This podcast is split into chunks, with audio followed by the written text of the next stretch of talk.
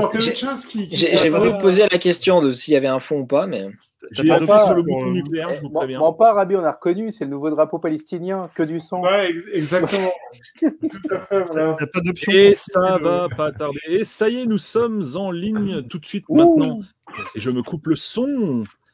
Et bien voilà, bah, bonjour à tous et bienvenue dans ce nouvel épisode de Gamer and Geek. On va faire une intro classique puisque bah, c'est, euh, ah, j'allais dire, c'est la première fois qu'on le fait en vidéo. En fait, non.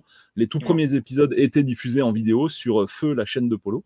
Et Par contre, on dirait bah, que c'est la première fois. Vu que... et on dirait que c'est la première fois. ouais. On est comme des enfants là sur ce magnifique C'est- StreamYard Ouais, prêté par Yanoche. Voilà. Je tiens à nouveau, euh, c'est un, un nouveau setup. On est. Nouveau setup de ouf avec euh, Ah ouais. matelas rétractable à l'arrière. euh, la petite- sur le chat. J'ai une couverture vache. En plus, j'ai une est- Il y a des chats qui vont passer. Euh... Rabi, t'es à poil ou en caleçon là? On a vu tes Non, cuisses. je suis. Non, non, regarde. Ah ouais?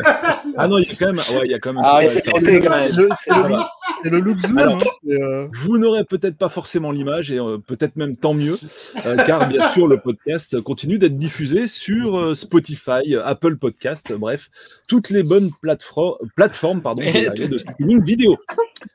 Alors, eh ben, salut à ceux qui sont déjà dans le chat. film sur le cycle.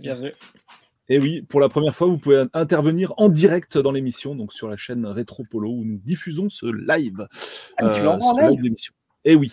Alors, Préparation, ouais. Les j'étais pas infos, au courant, euh. en fait. Putain, mais ça, c'est de la, de la surprise de, de bout en bout. Alors, euh, c'est bien, en fait, je fais pas l'intro que pour les gens qui regardent, il y a aussi pour les gens qui sont à l'intérieur, ça fait plaisir.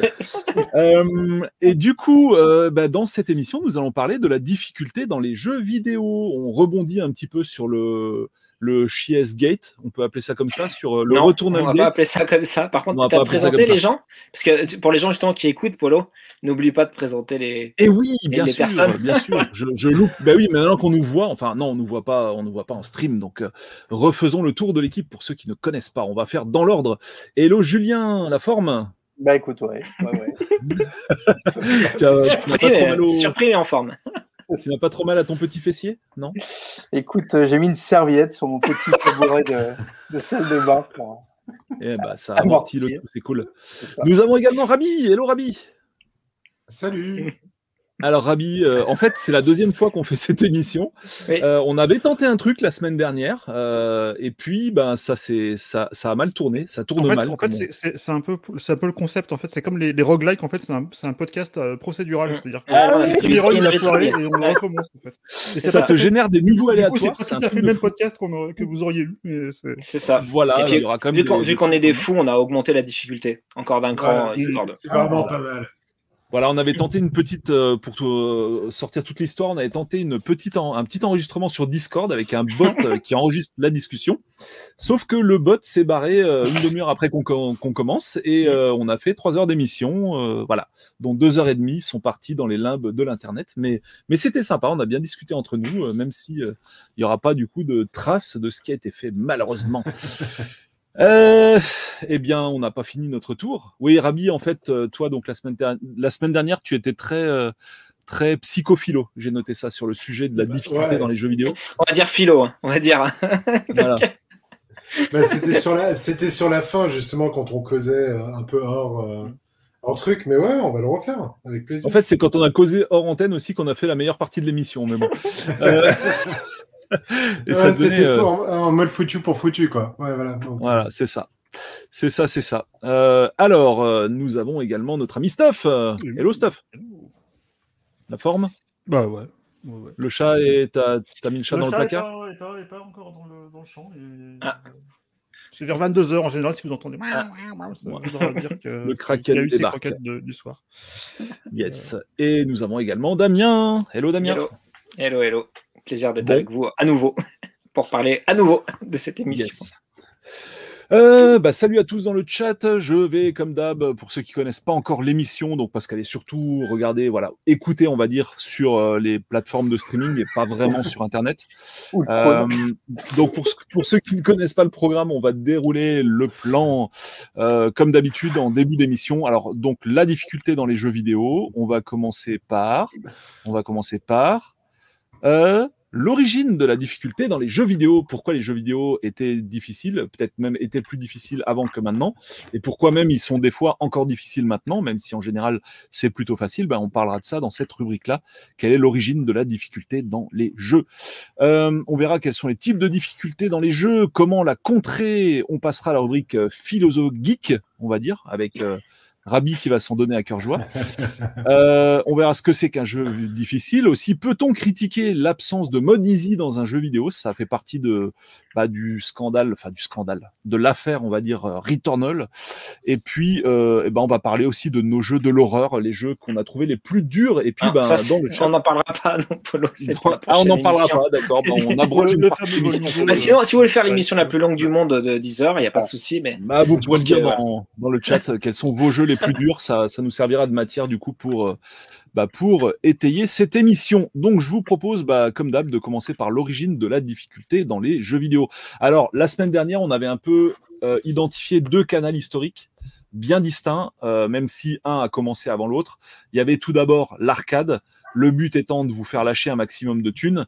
Et après, on avait identifié un petit peu le, cette fois le côté console de la force, où cette fois la difficulté n'était plus là pour vous faire lâcher de la thune, mais elle était là pour allonger artificiellement la durée de vie du jeu vidéo. Euh, donc, euh, bah, je vous laisse la parole sur ce qu'on peut dire sur, sur. euh, Bah, on va peut-être commencer par l'arcade. Je sais pas si Ouais. quelqu'un. Stuff Ouais, bah, l'arcade, oui, bah, enfin, c'est un- quelque chose qui est assez connu. euh, euh, les jeux d'arcade, enfin, pour ceux qui les ont pas connus justement, euh, c'est bien de le rappeler aussi. euh, les jeux ont en grande partie une origine euh, en arcade, en arcade où euh, il fallait mettre des pièces en fait dans les, dans les machines.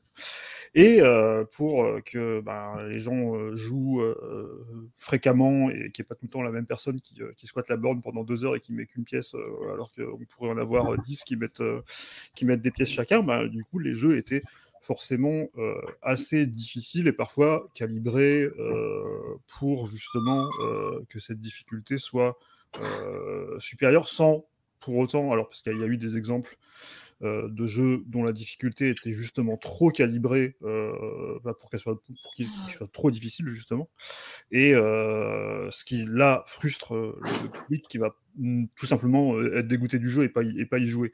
Donc c'est un peu l'équilibre entre les deux, un petit peu de, euh, de faire un jeu qui soit assez dur pour que euh, ben, que tu remettes des pièces, soit que tu remettes des pièces pour avoir des crédits, pour avoir des crédits supplémentaires, soit que tu abandonnes et qu'il y a quelqu'un qui prend ta place en fait, euh, et que ça tourne, ça tourne, ça tourne, et que ça, rapporte quand même de l'argent, parce que c'était quand même un peu le but des, des- des salles d'arcade, euh, comme les flippers, comme, euh, comme les jeux automatiques qu'il y avait avant, avant les jeux vidéo. Voilà. C'est un peu ça, une partie de l'origine en tout cas des, des jeux, ce qui n'est pas la seule, parce qu'il y a aussi, en même temps, il y a aussi les jeux qui sont développés sur, sur les ordinateurs, notamment les jeux d'aventure, les jeux, les jeux de rôle, les jeux de stratégie. Euh, là, il y avait aussi un, un- il y a peut-être plusieurs aussi plusieurs origines. Il y a aussi tout simplement le fait que les les créateurs de jeux vidéo euh, et de ces jeux d'aventure bah, apprenaient tout simplement à les faire aussi. Et, euh.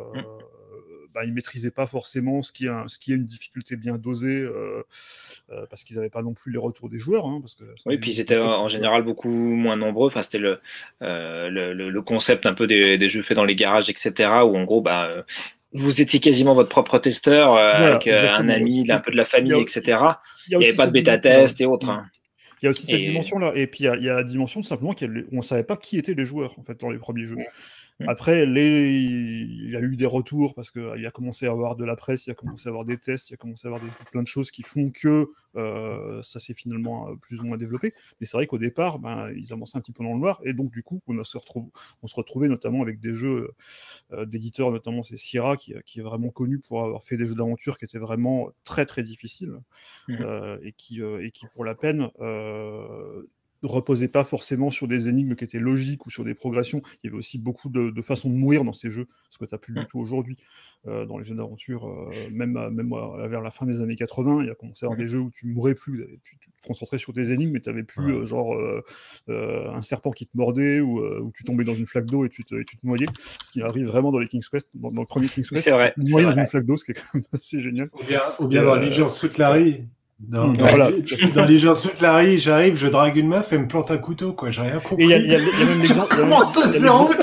il y a l'exemple- extrême aussi dans les, dans les Sierra, c'est Police Quest, qui est un jeu où Ah on oui, bien sûr. et où on peut mourir parce qu'on n'a pas respecté des procédures en fait. De, Ouais. de- de- Waouh, carrément.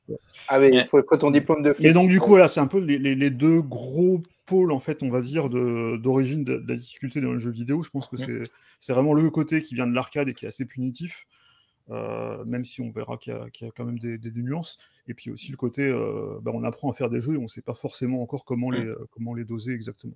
Plus le fait Ouais. que euh, les, plus le fait les- aussi les développeurs, aussi. euh, voilà, vu que euh, en général ils étaient un ou deux peut-être à, à- à faire les, les jeux, en tout cas pas, pas, pas bien nombreux. euh, plus on travaille sur un, un jeu qu'on maîtrise et sur lequel on, on crée nous-mêmes les, euh, les tenants et aboutissants, et plus il y a une sorte de biais euh, qui fait que bah, pour nous c'est facile parce qu'on connaît par cœur euh, quand les trucs vont apparaître, euh, quels sont les patterns, etc. Mais pour un joueur qui est du coup euh, vierge de tout ça, euh, qui ne comprend pas exactement tout de suite ce qui lui arrive, euh, bah, ça devient tout de suite beaucoup plus dur pour quelqu'un d'extérieur. Donc il y a aussi ce, ce, Et ce puis, biais-là. et- et puis, il y a des jeux, il y a des jeux qu'on pouvait pas finir parce qu'ils étaient mal programmés aussi. hein. Oui. Euh, Ou notamment buggés. sur Amstrad, moi, j'en ai, connu plein où tu pouvais Mm. pas avancer en fait Ah euh, des passages. Parce qu'on se plaint sur les patchs, mais euh, il y a des fois où qui, qui était ça aurait jamais été bien utile.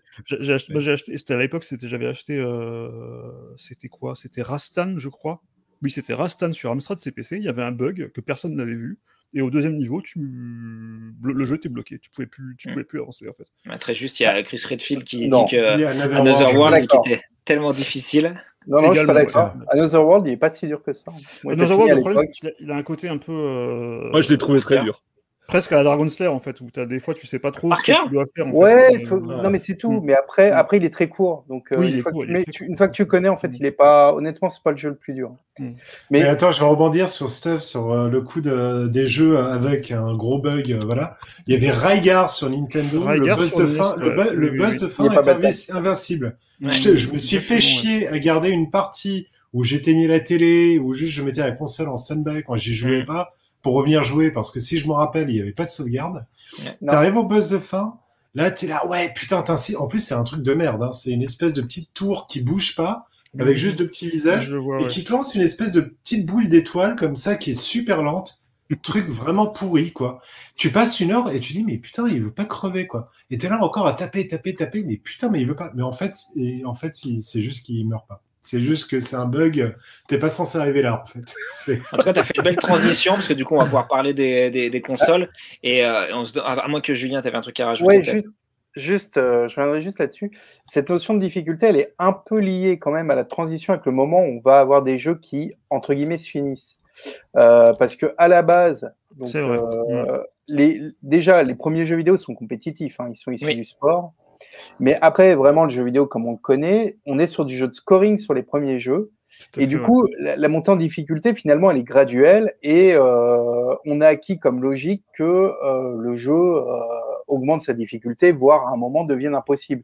Ce qui est le cas euh, pour euh, Space Invader, euh, pour Pac-Man, euh, Pac-Man. il y a- même un, un fameux niveau où ça Bug. parce qu'il en fait il a, il dépassé la mémoire en 256. fait euh, les 256 euh, Mm. Les 256 octets euh, et Ouais, voilà, et il- il sature, en fait. Mm, mm. la mémoire qui sature. Et, et donc, du coup, euh, on se posait pas cette question de difficulté. Elle est arrivée plus après avec des jeux euh, qui, a priori, avaient, avaient une fin, euh, du type R-Type et compagnie, enfin, les, les- quand, il y avait, quand tu vois les grands noms de l'arcade, effectivement, les années 80. Et c'est là où, comme on a envie d'aller de, d'aller au bout, de voir le niveau d'après, de connaître la fin, Mhm. qu'on va euh, s'interroger sur cette difficulté. Sur, Et- sur il y a Mister Data qui, qui dit un truc assez, assez juste, c'est que, enfin, alors je ne sais pas exactement d'où ça vient, si c'est aussi sur la version américaine, mais en tout cas, c'est pas sur toutes les versions de Rygar que Non. le boss est un- impossible. Ah ouais? Ah, je- Mais non. Mm. Ouais. Ouais. Ah bah, Ghouls and Ghosts, le jeu qui tue, oui. Ah bah, on va en parler, Ghouls and Oui, Ghosts. on va- on va, bien évidemment. Ouais, ouais. Oui, alors c'est vrai que sur, sur console aussi, finalement, Mm. euh, ce qui est intéressant, c'est quand tu déroules des jeux, tu as l'impression que c'est pas, ils sont pas forcément hyper longs en termes de, de longueur Mm. de bobine dans le niveau horizontal, on va dire. Vrai. Mais le fait de rendre le jeu ultra difficile, eh ben, ça fait que pour en faire le tour, tu galérais comme un malade. Mhm. Alors qu'aujourd'hui, c'est le contraire. On va te mettre des open world qui sont ultra vastes de ouf, mais on va abaisser le niveau de difficulté. Et en fait, concrètement, ce qui va faire que le jeu est long, bah, c'est que tu as de la distance à parcourir qui est importante, des quêtes FedEx à la con dans tous les sens, etc. Euh, mais aujourd'hui, voilà, le, le, on va dire que le rallongement de la sauce pour que le jeu dure plus longtemps ne se joue plus au niveau de sa difficulté, quoi, finalement. Complètement, tu des jeux, avais des jeux aussi, moi, des, des, jeux dont je me rappelais qu'ils étaient longs, alors qu'en fait, tu les finis en, en 20 minutes, quoi, en fait. Si, si t'es bon, en fait, si parce que genre, par exemple, le, premier Alex Kidd sur, sur Master System, ou, euh, ou des jeux comme Wonder Boy et Monsterland aussi euh, sur Master System, c'est des jeux que tu, nous on faisait d'une traite euh, sans, parce que tu n'avais pas de continu, tu n'avais pas de, euh, pas de sauvegarde dans ces jeux-là la plupart du temps. Et, euh, et, du coup, tu as l'impression que c'était long parce que tu, tu, passais du temps à apprendre des niveaux par cœur. Et, mm. en fait, quand tu vois tout le jeu en entier, tu, si tu le fais euh, aujourd'hui avec notamment, ça m'avait fait cet effet-là avec Alex Kidd parce qu'il était ressorti sur Switch euh, euh dans la série euh, Sega Ages et ils avaient rajouté un rewind en fait. et quand tu joues avec le rewind, en fait, le jeu tu le plies en, tu le plies en 20 minutes. Et tu te rends compte qu'il ouais. est très court ce jeu, mais c'est du jeu qui est tellement difficile et tellement, et tellement peu maniable enfin, par les par l'écrit. D'ailleurs, c'est hallucinant qu'on arrivait aussi loin à l'époque parce que sans ça, je serais, j'aurais pas dépassé le deuxième niveau. Mais euh, mais oui, oui, voilà, c'est aussi des jeux qui avaient l'air plus difficiles parce que on passait plus de temps dessus à les maîtriser. Ouais. C'est comme ça, quand tu vois les, les, One Life, quoi, typiquement de Psylandre ou euh, les YOLO, euh, de Retro Bazook. Je fais de la pub à ces deux personnes euh, tout à fait excellentes. Donc Retro Bazook, allez voir sa chaîne et puis Upsilandre, regardez son Twitter, c'est une dinguerie. Euh, là, enfin, comme quand tu, quand les gens font le jeu en une traite, c'est là que tu te rends compte que oui, effectivement, il n'était pas si long que ça, quoi. Ah, faut pas perdre de vue aussi qu'au moment où on fait ces jeux-là, on est des enfants. Hein. Aussi. Donc évidemment, le rapport au temps n'est pas le même et à la difficulté non plus. Euh, ça, ça, ça, joue aussi. C'est-à-dire mm. que euh, euh, il y a vraiment des jeux sur lesquels j'ai galéré à l'époque et que maintenant.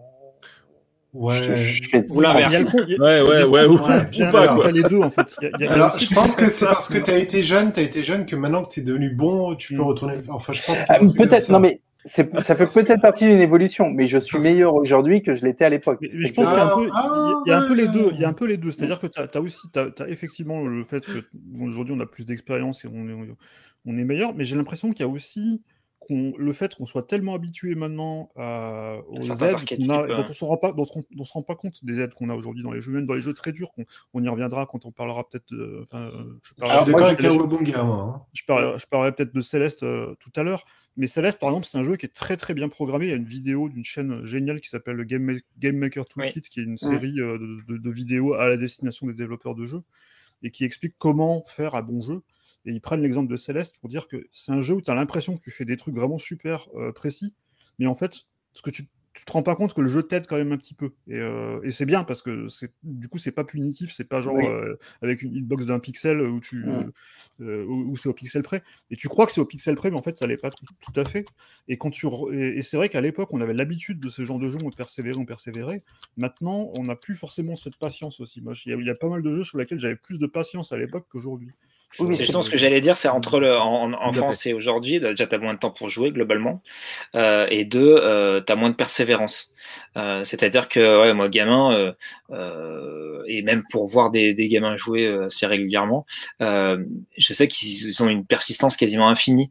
Euh, même face à des, des, des jeux euh, hyper euh, abrupts et hyper difficiles, euh, ils recommencent, ils recommencent, même s'ils perdent et ils s'entêtent jusqu'à ce qu'il faut. Nous, je pense qu'on on arrive peut-être plus facilement, plus rapidement à saturation. Alors effectivement, en contrepartie, on peut avoir une meilleure connaissance euh, de des archétypes de game design et tout quand ce sont des jeux qui sont euh, qui pas forcément hyper innovants.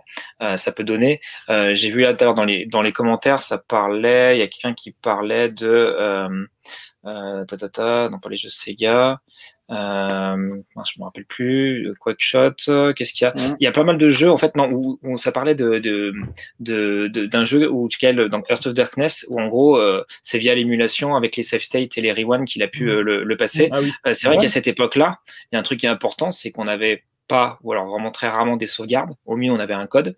Euh, et que, bah, en fait, quand tu avais plus tes vies, bah, tu recommençais. Euh, tu recommençais du début, quoi. Donc c'était hard. Et c'est là où je veux dire par la, par la persévérance, c'est-à-dire qu'aujourd'hui, on a tout un tas de, on va dire d'assistance ou de facilité qui font que même si le jeu était aussi difficile, euh, on pourrait revenir un peu en arrière assez rapidement ou euh, si on si on perd, on a une sauvegarde qui est pas bien loin quoi. Et puis, rien, et puis, as, surtout t'as, as, plus beaucoup de jeux aujourd'hui où t'as pas des vies infinies.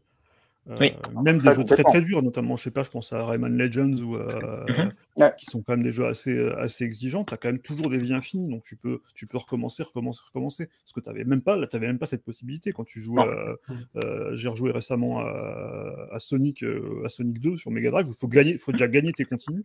euh, Ouais. Parce que tu les as pas au Sonic, début. Même Mario, hein. Tu prends Mario, c'est pareil. Hein. euh, t'as le et- temps limité, t'as des trucs quand même qui sont. Et tu peux qui pas, te mettent et la tu- pression. Tu peux pas euh, réessayer, réessayer, parce qu'au bout d'un moment, t'es, euh, au bout d'un moment, t'es mort et tu dois recommencer, le, tu dois recommencer à, à- à zéro. Et c'est euh, un truc qu'on verra après dans, quand on parlera de de Returnal, quelque chose qu'on- que les gens ont perdu, c'est la notion de devoir recommencer un jeu à zéro aussi. Hmm, Ah bah là, pour le coup, on est complètement et on est concré- com- complètement sur euh, la promesse de, de base des, bah, des, des premiers jeux vidéo, quoi. Où en fait, bah, une fois que la partie, euh, enfin, elle s'arrêtait d'une manière ou d'une autre, bah, tu recommençais du, du début, quoi. Euh, clairement. Chris Redfield y a, a raison aussi. On a aussi effectivement maintenant on a Internet. Ça a commencé un peu par GameFAQs avec euh, bah, toutes les euh, bah, toutes les facs euh, comme comme comme son nom l'indique. Mais après euh, c'est voilà les foires aux questions. Après ben aussi c'est la déferlante YouTube avec euh, bah, tous les bah, toutes On les avait- On avait les magazines. hein. On avait les magazines quand même. On avait les magazines. Les C'est le vrai, magazine c'est de code et puis il y avait la, la, la hotline aussi. euh, bah, c'était aussi ouais, pas mal. C'est ce qu'on disait. euh, Ah bah ça on va en parler du coup dans comment contrer la difficulté. Euh, oui effectivement il y a l'histoire de la hotline. Mais bon même si on avait ça dans les magazines c'était quand même pas comme d'avoir YouTube avec euh, tous les enfin toutes les les mecs qui traversent les jeux de part en Mm. part avec en t'expliquant tout ce qu'il faut faire quoi. Ce qui est très très bien d'ailleurs, c'est je parlais des Sierra, je parlais des Sierra tout à l'heure, quand les Sierra sur GOG, ils te filent toujours le, le in-book officiel en, Oui. en PDF euh, Ah, avec, cool. le, avec le jeu. Je trouve ça Mm. très très Même bien. parce qu'avant, tu avais un petit bouquin aussi. Ouais. Enfin, un petit, ouais, des fois, tu avais des, comme des, des, ouais, des, beaux, des beaux bouquins où, en gros, avant même, enfin, moi, je sais Mhm. pas si vous faisiez pareil, avant même de commencer le jeu, bah, tu lisais le, le manuel, quoi. Euh. Pour t'imprégner un peu de. Hein vous vous rappelez de cette période bénie, là? Quel, quel bonheur. Eh oui eh oui eh oui. Quel Le manuel le truc que dans la boîte du jeu PC Steam où t'as juste le code qui traîne au fond de la boîte. Non. Tu n'as plus Ouais. ce genre de choses quoi. Ah, non. Ah tu- putain, justement, je m'étais fait avoir. Euh, L'autre fois, je me suis dit, c'est quoi? Allez, je vais m'acheter Sekiro sur PC et tout, je vais me faire plaisir. Et j'étais à la Fnac, et j'étais à Fnac, je me dis, de toute façon, moi, ma connexion à Internet, elle est pourrie, donc autant le, autant le le ramener en physique. Ah, autant le le non, non, non, non, Ah, ouais. autant le ramener en physique, parce que moi, oui, ça faisait longtemps, Oui. longtemps que j'avais pas acheté de jeu sur PC, en fait. ça se voit. J'arrive et je vois la, et je vois la boîte et tout, et je fais, ah, cool. Ah là là, je vais le mettre à côté. trouvé qu'elle boîte. était légère la ma boîte ma boîte de ma boîte de jeu moi ma- à côté je vais mettre à côté de mes Blade Runner à côté de mon Fallout 2 tu vois et j'étais tout content et je chope la boîte ah super euh, bah c'est très bien le jeu sur PC et tout et puis j'arrive j'ouvre la boîte elle est vide je Mais- foutez de ma gueule. Il m'avait fait Ah bah ouais. c'était, c'était euh, récemment, c'était Red Dead, Red Dead Redemption 2. où Ouais, t'as même pas le disque la version boîte, PC, t'avais même pas la carte mais- que t'as- sur Xbox. euh, Ah, carte, mais, mais le ouais. mais mais c'est mais mais un truc de, de malade non mais vive l'écologie quoi enfin t'as les boîtes vides dans un magasin mais c'est Je, ne non, sais pas si tous les serveurs au niveau de l'écologie par rapport aux morceaux de papier. Non. oui mais c'est bah, là c'est double c'est double Ouais, ouais, en c'est fait. double. C'est que t'as la boîte vide qui sert à rien et en plus de ça, t'as les trucs qui font euh, tourner les serveurs à de thune, quoi. Ouais, Mm. ça, pire Non, mais c'est. Ouais, je, ouais, c'est- j'en ai un souvenir. euh, euh, je sais plus si c'était euh, King's Quest quand j'avais, je l'avais acheté et tout. Je me dis, allez, je vais le prendre en, je vais le prendre en, en physique. Et puis tu, tu ouvres la boîte, il y a un CD, enfin, il y a la boîte, euh, tu sais, où il y a l'empreinte du CD vide. Et t'as un Ouais. code, c'est marqué code Steam. En plus, si tu veux pas prendre Steam, eh ben, c'est perdu pour toi. Voilà. Exactement. Non, mais c'est, c'est- c'est- tout est très très sain dans ce genre de, de propositions commerciales. C'est, King's Quest de l'époque, c'était des, mani- des chefs-d'œuvre au niveau du Ouais. packaging. C'est vrai. Ah non, mais c'est très triste. Avec des, euh, enfin, tous les ultimes C'est avec horrible. tissu et tout ça, c'était quand même euh, assez, assez génial. Mon micro est tombé. Hop. C'est les On n'a pas entendu. Euh, pas entendu. ça- ça va. Euh, mais ouais, c'est aussi une dimension que tu avais de, de, de dans le jeu avant et puis de, commencer déjà à, voir euh, les commandes et euh, ce qu'il faut. Enfin, euh, parce que tu n'avais pas forcément cette dimension-là, effectivement, de pouvoir tout de suite regarder sur, sur Internet. euh, Mm. Exactement. Et des fois, tu pouvais vraiment bloquer sur des passages, euh, des casse-têtes, des machins. Enfin, moi, je sais que si vous aimez un peu les jeux d'aventure, les, trucs genre le taquin, les machins. Enfin, il y avait toujours une énigme à la noix, un truc qui, euh, qui te bloquait et tu, tu, tu t'arrachais les cheveux dessus, machin. Et puis des fois, bah, soit quelqu'un passait, disait, ah mais c'est ça qu'il faut faire. Ou toi, t'arrêtes, tu bois un petit café, ou tu reviens le lendemain, tu, ah mais oui, mais bien sûr. Et puis des fois, vraiment non, c'était juste euh, hyper tiré par les cheveux. Il y a zéro qui c'est qui? Qui, euh, qui euh, évoque un argument très important aussi, c'est que les jeux euh, n'étaient pas localisés. Oui. Et tu avais aussi une partie de la dif- la difficulté qui était de comprendre la langue en fait, Comprendre. dans laquelle Ouais. ils étaient, euh, parce que je- Et moi, je, Eh oui, c'est vrai. je- vrai. je, je- je sais qu'on a, que, enfin, j'ai vraiment beaucoup accéléré ma, ma- ma maîtrise de l'anglais en jouant des jeux d'aventure sur. euh, Mais oui, le Ah, Secret of Mana avec le que d'anglais sur les t'es obligé genoux. de comprendre ce qu'il fallait, ce qu'il fallait faire en fait dans, dans le jeu, et pour ça, tu bah, étais avec ton dictionnaire. Euh, Ouais. euh, et ça, ça a ajouté effectivement. Et des fois, tu la- comprenais pas tout tout parce que Ou y avait des fois, les jeux nuances. étaient traduits en français, mais ils étaient tellement mal traduits que, Oui. tu Ah, par contre, ne oui. comprenais pas non plus. Ah, Euh, ça aussi. not- Notamment, euh, il y a ouais. réc- récemment, il y avait, j'avais lu un article, c'était euh, sur le, je sais plus si c'était sur les Chevaliers du Zodiac ou sur Dragon Ball, sur euh, sur NES, Sur, qui avait été Nintendo, particulièrement Mm. mal traduit. Et, enfin, Euh, mal- mal alors, traduit, Dragon- en fait. Ouais, Dragon Ball, c'est traduit avec les, les fesses, effectivement. Mhm. Ah bah, il y avait je toute une vague, hein, euh, de tous ces Oui, jeux-là adaptés d'animé. Ça a duré un moment, hein, où c'était Mm. vraiment. Mais moi, Même je leur ai dit, mais, même mais faites même pas de premiers, euh, traduction, ça, ça sert à rien. Même, parce que- même les premiers euh, Zelda, Zelda était super bien traduit, le, le Link to the Past. Par contre, je me souviens de Secret of Mana, c'était un festival de fautes d'orthographe aussi euh, et de grammaire. Secret of euh, Mana, il euh, était. Ah, mais non, euh, il- il était en français en France. Il a été Ouais. Il était en français, il était sorti vers la fin de la. Il était sorti vers 80. Ah je l'avais, il y avait même la Solus avec. Parce que Ah, bah j'avais fait la version ils- import alors. c'était- ok. Je crois qu'ils avaient sorti, ils avaient sorti Secret of Mana. euh, je crois que c'était Super Metroid aussi où ils avaient sorti la Solus avec. Et, euh, T'avais la Solus avec. Super Metroid, il y avait la- il y avait le, le- le bouquin euh, de la Solus. Enfin, c'était pas la avec. Solus, c'était un guide. euh, C'était un Ouais. ou c'était quasiment la Solus, hein, parce que tu avais le guide avec les maps, tu avais tout euh, en fait. Mais, euh, mais, Et ça, c'est euh, propre à la version PAL, hein, d'ailleurs. C'était que pour la version PAL, ouais. ouais c'était Oui. que pour la version PAL. Parce que c'était les premiers, je crois que c'était parce qu'ils avaient expliqué que c'était les premiers RPG qui sortaient en. Oh, un chat Euh, Le mien n'est pas encore là. Euh, c'était les premiers RPG qui sortaient en Europe euh, sur. euh, sur SNES et du coup Ouais. euh, comme ils avaient peur que les gens euh, les joueurs soient pas forcément euh, Mm. euh, accoutumés à ce genre de jeu ils avaient mis les solus euh, ils avaient mis les solus avec Final Fantasy Mystic Quest voilà l'autre euh, qui était qui avait une traduction absolument atroce qui faisait Oui. beaucoup rire euh, Greg de, de, de Joypad à l'époque Euh, pas, pas toujours la, la Ouais. 79, c'est pas toujours euh, une limite Non. des caractères. hein. Ouais. C'est- il y a Vraiment, il y a des fautes d'anglais quelquefois où c'était vraiment Ah choquant. oui, oui, des fois c'était vraiment, Je veux dire, vraiment, ouais. vraiment. Uh, all your all your bliss all belong to us. Euh, je sais plus dans quel jeu Oui, c'est. Oui, bah après, il y a- il y, y y a aussi tous les, Putain, tous les non, non, non, SNK non, et, euh, vraiment. et, et compagnie euh, qui étaient Ah traduits oui, avec les pieds en anglais. Ah. Ah, c'était c'est- assez, c'était euh, vraiment des catas, quoi.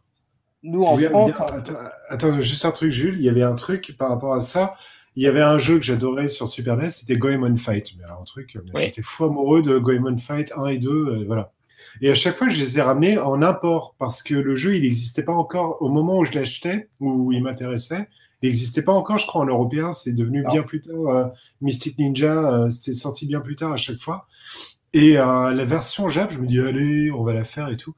Mais en fait, jouer à ce jeu où tu comprends rien, ça parle que Jap. Enfin, c'est écrit que en Jap. Mais putain, on devinait, on devinait euh, les réponses, quoi. C'est, on devait, euh, euh, genre, il y a un personnage qui te posait une question. quiz. Tu dis oui, non. Je suppose que j'ai gagné quelque chose. Je, et c'est, enfin, tu faisais le jeu, mais voilà, mais à côté de la plaque, quoi. Mais en mode, c'est pas grave, mais bon, je m'éclate et c'est joli, quoi. Mais, pardon. Ouais. Désolé. Là, c'était juste Ah, pour, donc, pour ceux qui ont, qui ont suivi les précédents podcasts, Rabi, c'est euh, euh, entre guillemets l'ami riche de Julien.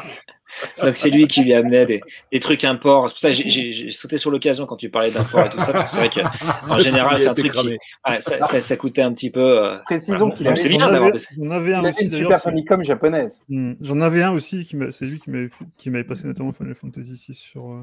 euh, Moi, j'avais un euh, mon meilleur ami qui était franco-japonais, donc il revenait du Ouais. Japon avec sa, oui, sa Super NES euh, Jap et voilà. Ah, Et donc là, du coup, c'était même plus apprendre l'anglais, c'est tu sortais euh, carrément euh, le traducteur japonais, quoi, pour essayer de Ouais, comprendre ce qui ouais. se passait. Au moins juste pour faire. Bon, alors, c'est où start, c'est où les touches, c'est quoi les touches, c'est quoi l'histoire? Ouais, Bah, comme dit Kawabuga, avec des fautes, c'est toujours mieux que de sortir Shenmue sans traduction. Quoi. C'est Ah, il était en Ouais. anglais, euh, Shenmue. Ouais, il Oui, est en il était- anglais. il en quand même pas sorti. Enfin, le premier était en, le premier était en anglais, le deuxième était en japonais, sous-titré en anglais, je crois. Oui. euh, sur, Mais il y a un sujet sur les Euh, traductions, sur les traductions audio. quand Non, il y a en un le, anglais. truc le- qui le- veut dire, non, il y a- il y a alors, le- clairement un sujet le là-dessus. mais ça, 2, c'est- le 2 était sorti en anglais sur Xbox, par contre. Oui. Ouais, c'est ça. Par contre, sur Dreamcast, la version, moi je l'avais moi, je l'avais en japonais. D'ailleurs, je, je Ah préférais ouais. nettement ça parce que j'aimais pas les versions, les- j'aimais pas du Ouais. tout les voix anglaises. dans chez Mm. nous. Ah bah ça n'a plus du tout le même charme hein, chez nous en anglais. Ah, quand tu dis en anglais, tu veux dire les voix, hein, parce que Les voix Oui, en anglais. oui, et, voilà, euh, les, ah oui, les sous-titres étaient en anglais sur le Par 1, contre, pas oui, sur le chaîne 2, mais en sur Dreamcast. Par contre, les textes étaient en avait- anglais, Effectivement, les textes étaient encore en anglais. C'était pas encore systématique encore à l'époque, on vers 2000, euh, vers 2000, Ouais. 2001, les, traductions. C'est venu un peu plus tard, ça quand même. euh, Les traductions Oui, puis même, euh, ça l'est toujours pas. hein. Il y a non, enfin, non. les jeux un peu double A. Non, non, excuse-moi, Julien, mais euh, c'est pas toujours le cas. Euh, moi, j'ai vu Oui, bah, les in- Persona les 5 quand il est sorti, il était tout en Ah. anglais à la base. Ouais. Euh, T'as euh, les Yakuza euh, qui, euh, voilà. oui, Euh, Il y a quand même un certain nombre de, de, de jeux qui n'ont pas de traduction encore aujourd'hui. C'est très rare, hein, mais euh, ça existe encore, Ah malheureusement. non, mais t'as raison. t'as raison. Ah, François Yes. Link, euh, ouais, je suis d'accord, le coup des cartouches US. par rapport aux cartouches La difficulté d'insérer les cartouches US dans une console française. Avec le petit première ouais. avec le petit adaptateur, ça Je passait. crois, quoi. je crois- je crois qu'il y a Un un petit blaireau AD29 ou deux dans mon entourage qui, a voulu nous faire croire qu'il a, qu'il a, qu'il a râpé sa console pour euh, faire passer les, les jeux américains. Mais il y en a, il y en a qui le faisaient. hein. Non, mais ça Ouais. marchait pas, ça marchait pas. c'est quelque chose Ah, si, si, ça marche. ouais. Ah si, si, si. Non, c'est pas une légende. Tu limes.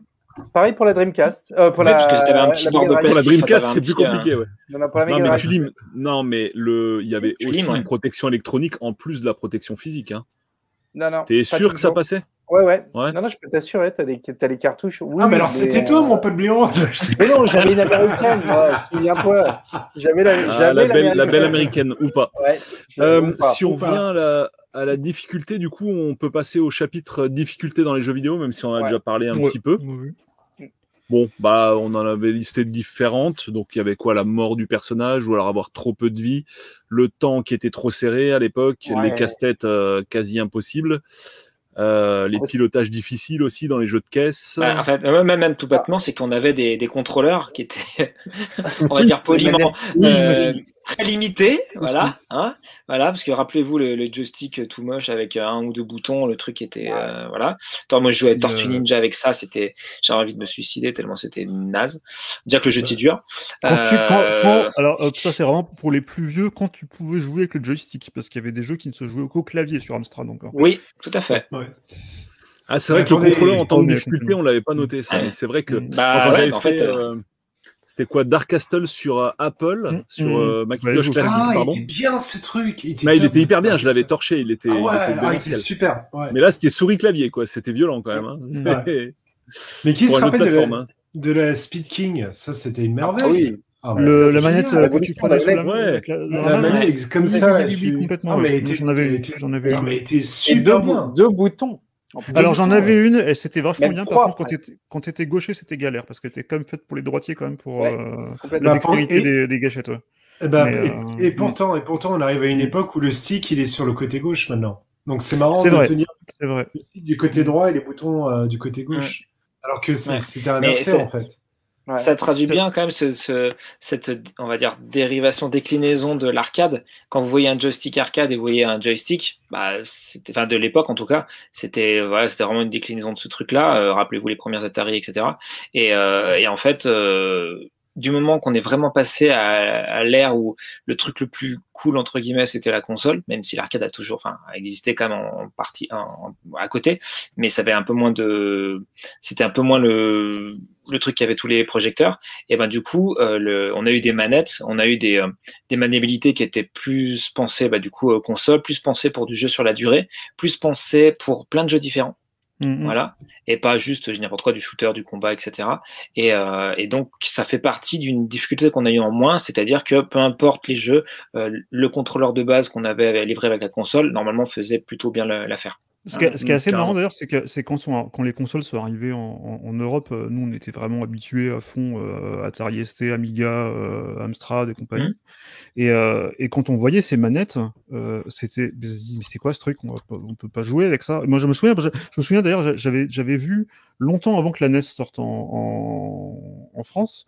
euh, j'avais vu un, un- un pad qui était en fait, je savais pas que c'était un pad de, un- une copie du pad de la NES quoi, en fait, sur sur euh, euh, qui tournait sur, bah, que tu pouvais utiliser avec un, avec un Amstrad. Je me suis dit, mais c'est quoi ce truc? On dirait les, les, les, les, les- les boutons que j'avais dans mon Donkey Kong Junior euh, Ah ouais, en, ouais. en Game Watch. Quoi. Ah oui. Et, euh, et- tu disais, mais tu peux pas jouer avec ça parce qu'on était vraiment habitué au joystick et tout ça. Mais Ouais. aujourd'hui, tu te dis, mais comment on a pu... Moi, je me rappelle la première fois que j'ai commencé à jouer avec une, ma- avec une, avec une manette avec deux boutons qui faisaient pas la même chose. J'ai dit, mais comment, comment j'ai pu faire ça quoi? Euh, C'est- ça m'a pas choqué. Il y avait eu les Game Watch déjà pour nous habituer, je trouve. Ouais. C'est vrai, non mais c'est Euh, vrai, mais en tout cas, euh, on était, ça t'avais l'impression de, re- t'avais un peu l'impression de revenir en arrière en fait, c'est-à-dire que de- Mm. d'avoir cette impression de régression Mm. qui était, qui était aussi beaucoup, Oui. qui était aussi beaucoup euh, entretenue par le fait que euh, les magazines à l'époque comme Tilt étaient quand même très très euh, Ah, il y avait un euh, snobisme. euh, orienté du micro. euh, simulation, tout ça, Mm. et, et- et il véhiculait un, un truc, un discours qui n'était pas forcément exact par rapport à ça. C'est-à-dire que un, gros joystick c'était forcément mieux qu'un qu'un petit pad, mais en fait on se rend compte que que c'était pas le cas en fait. Mm. Bah non, surtout quand t'as que quatre pauvres directions. Enfin, Mm. enfin, en fait, c'était pas bien plus. Enfin, moi même, je préférais jouer au clavier qu'avec ce truc-là. hein. Certains jeux, je veux dire, tu prends Rick Dangerous, tu prends. euh, Ouais. euh, Qu'est-ce qu'il y avait des jeux où tu fais être précis, même des fois des jeux de casse et tout. Je préférais jouer au clavier qu'avec ce truc. Hein. Mm. Euh, Prince, parce Prince of que Persia. Me, Prince of Persia, je me souviens notamment qui Persia. était, tiré de Mm. jeux d'arcade, notamment, euh, je crois que c'était Kung Fu Master, Ouais. où euh, bah, en arcade, tu avais un bouton pour les coups de pied, un bouton pour les coups de poing. Sur la version euh, Amstrad, tu étais obligé d'appuyer sur la barre d'espace pour, pour euh, zapper entre les deux. Zapper, ouais. C'était euh, Mm. c'était- assez galère en fait euh, de, de jouer dans ces conditions. Et, euh, Mm.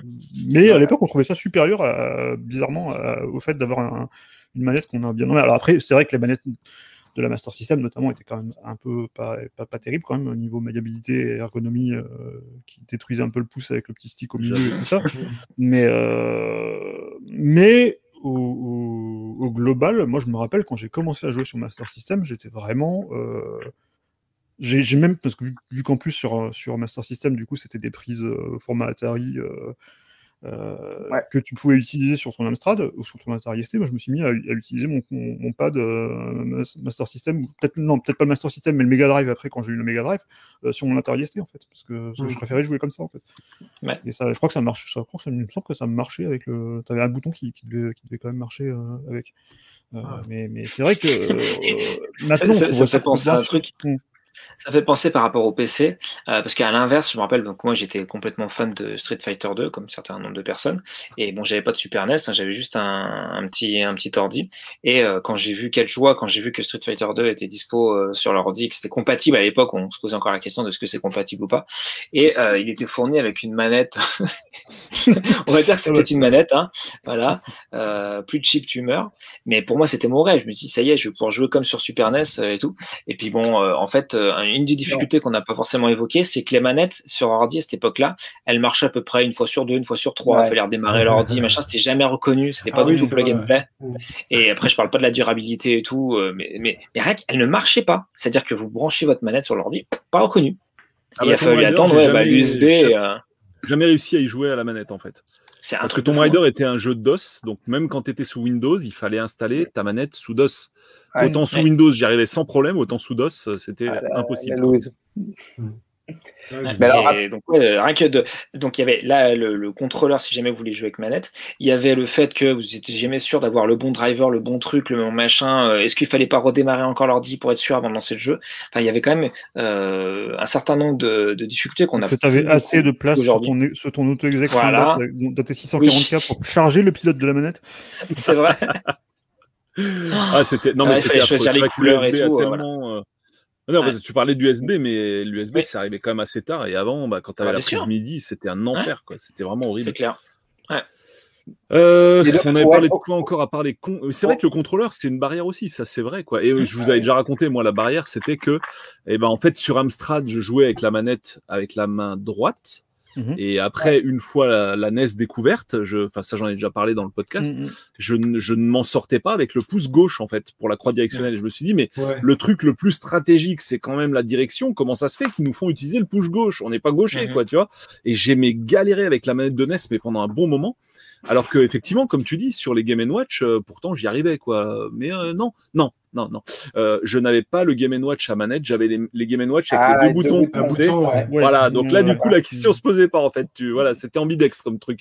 Mais ça, ça, j'avais pas compris. Et c'est après, quand la manette Super NES est arrivée, je me suis dit, ah, ok, en fait, il y a plus de trucs du côté des boutons que du côté de la manette. Donc, euh, c'est normal que tu aies besoin de, de- de- dextérité maximum du Dans, côté dans droit. le même genre, tu avais aussi euh, le, le côté euh, euh, ambidex, moi que ça m'a- ça- j'avais remarqué sur la, sur la Wii, euh, vu que tu avais, la, t'avais le, le- la, la, la télécommande dans une main et euh, le, le, nunchuk dans, dans l'autre avec le, avec le stick.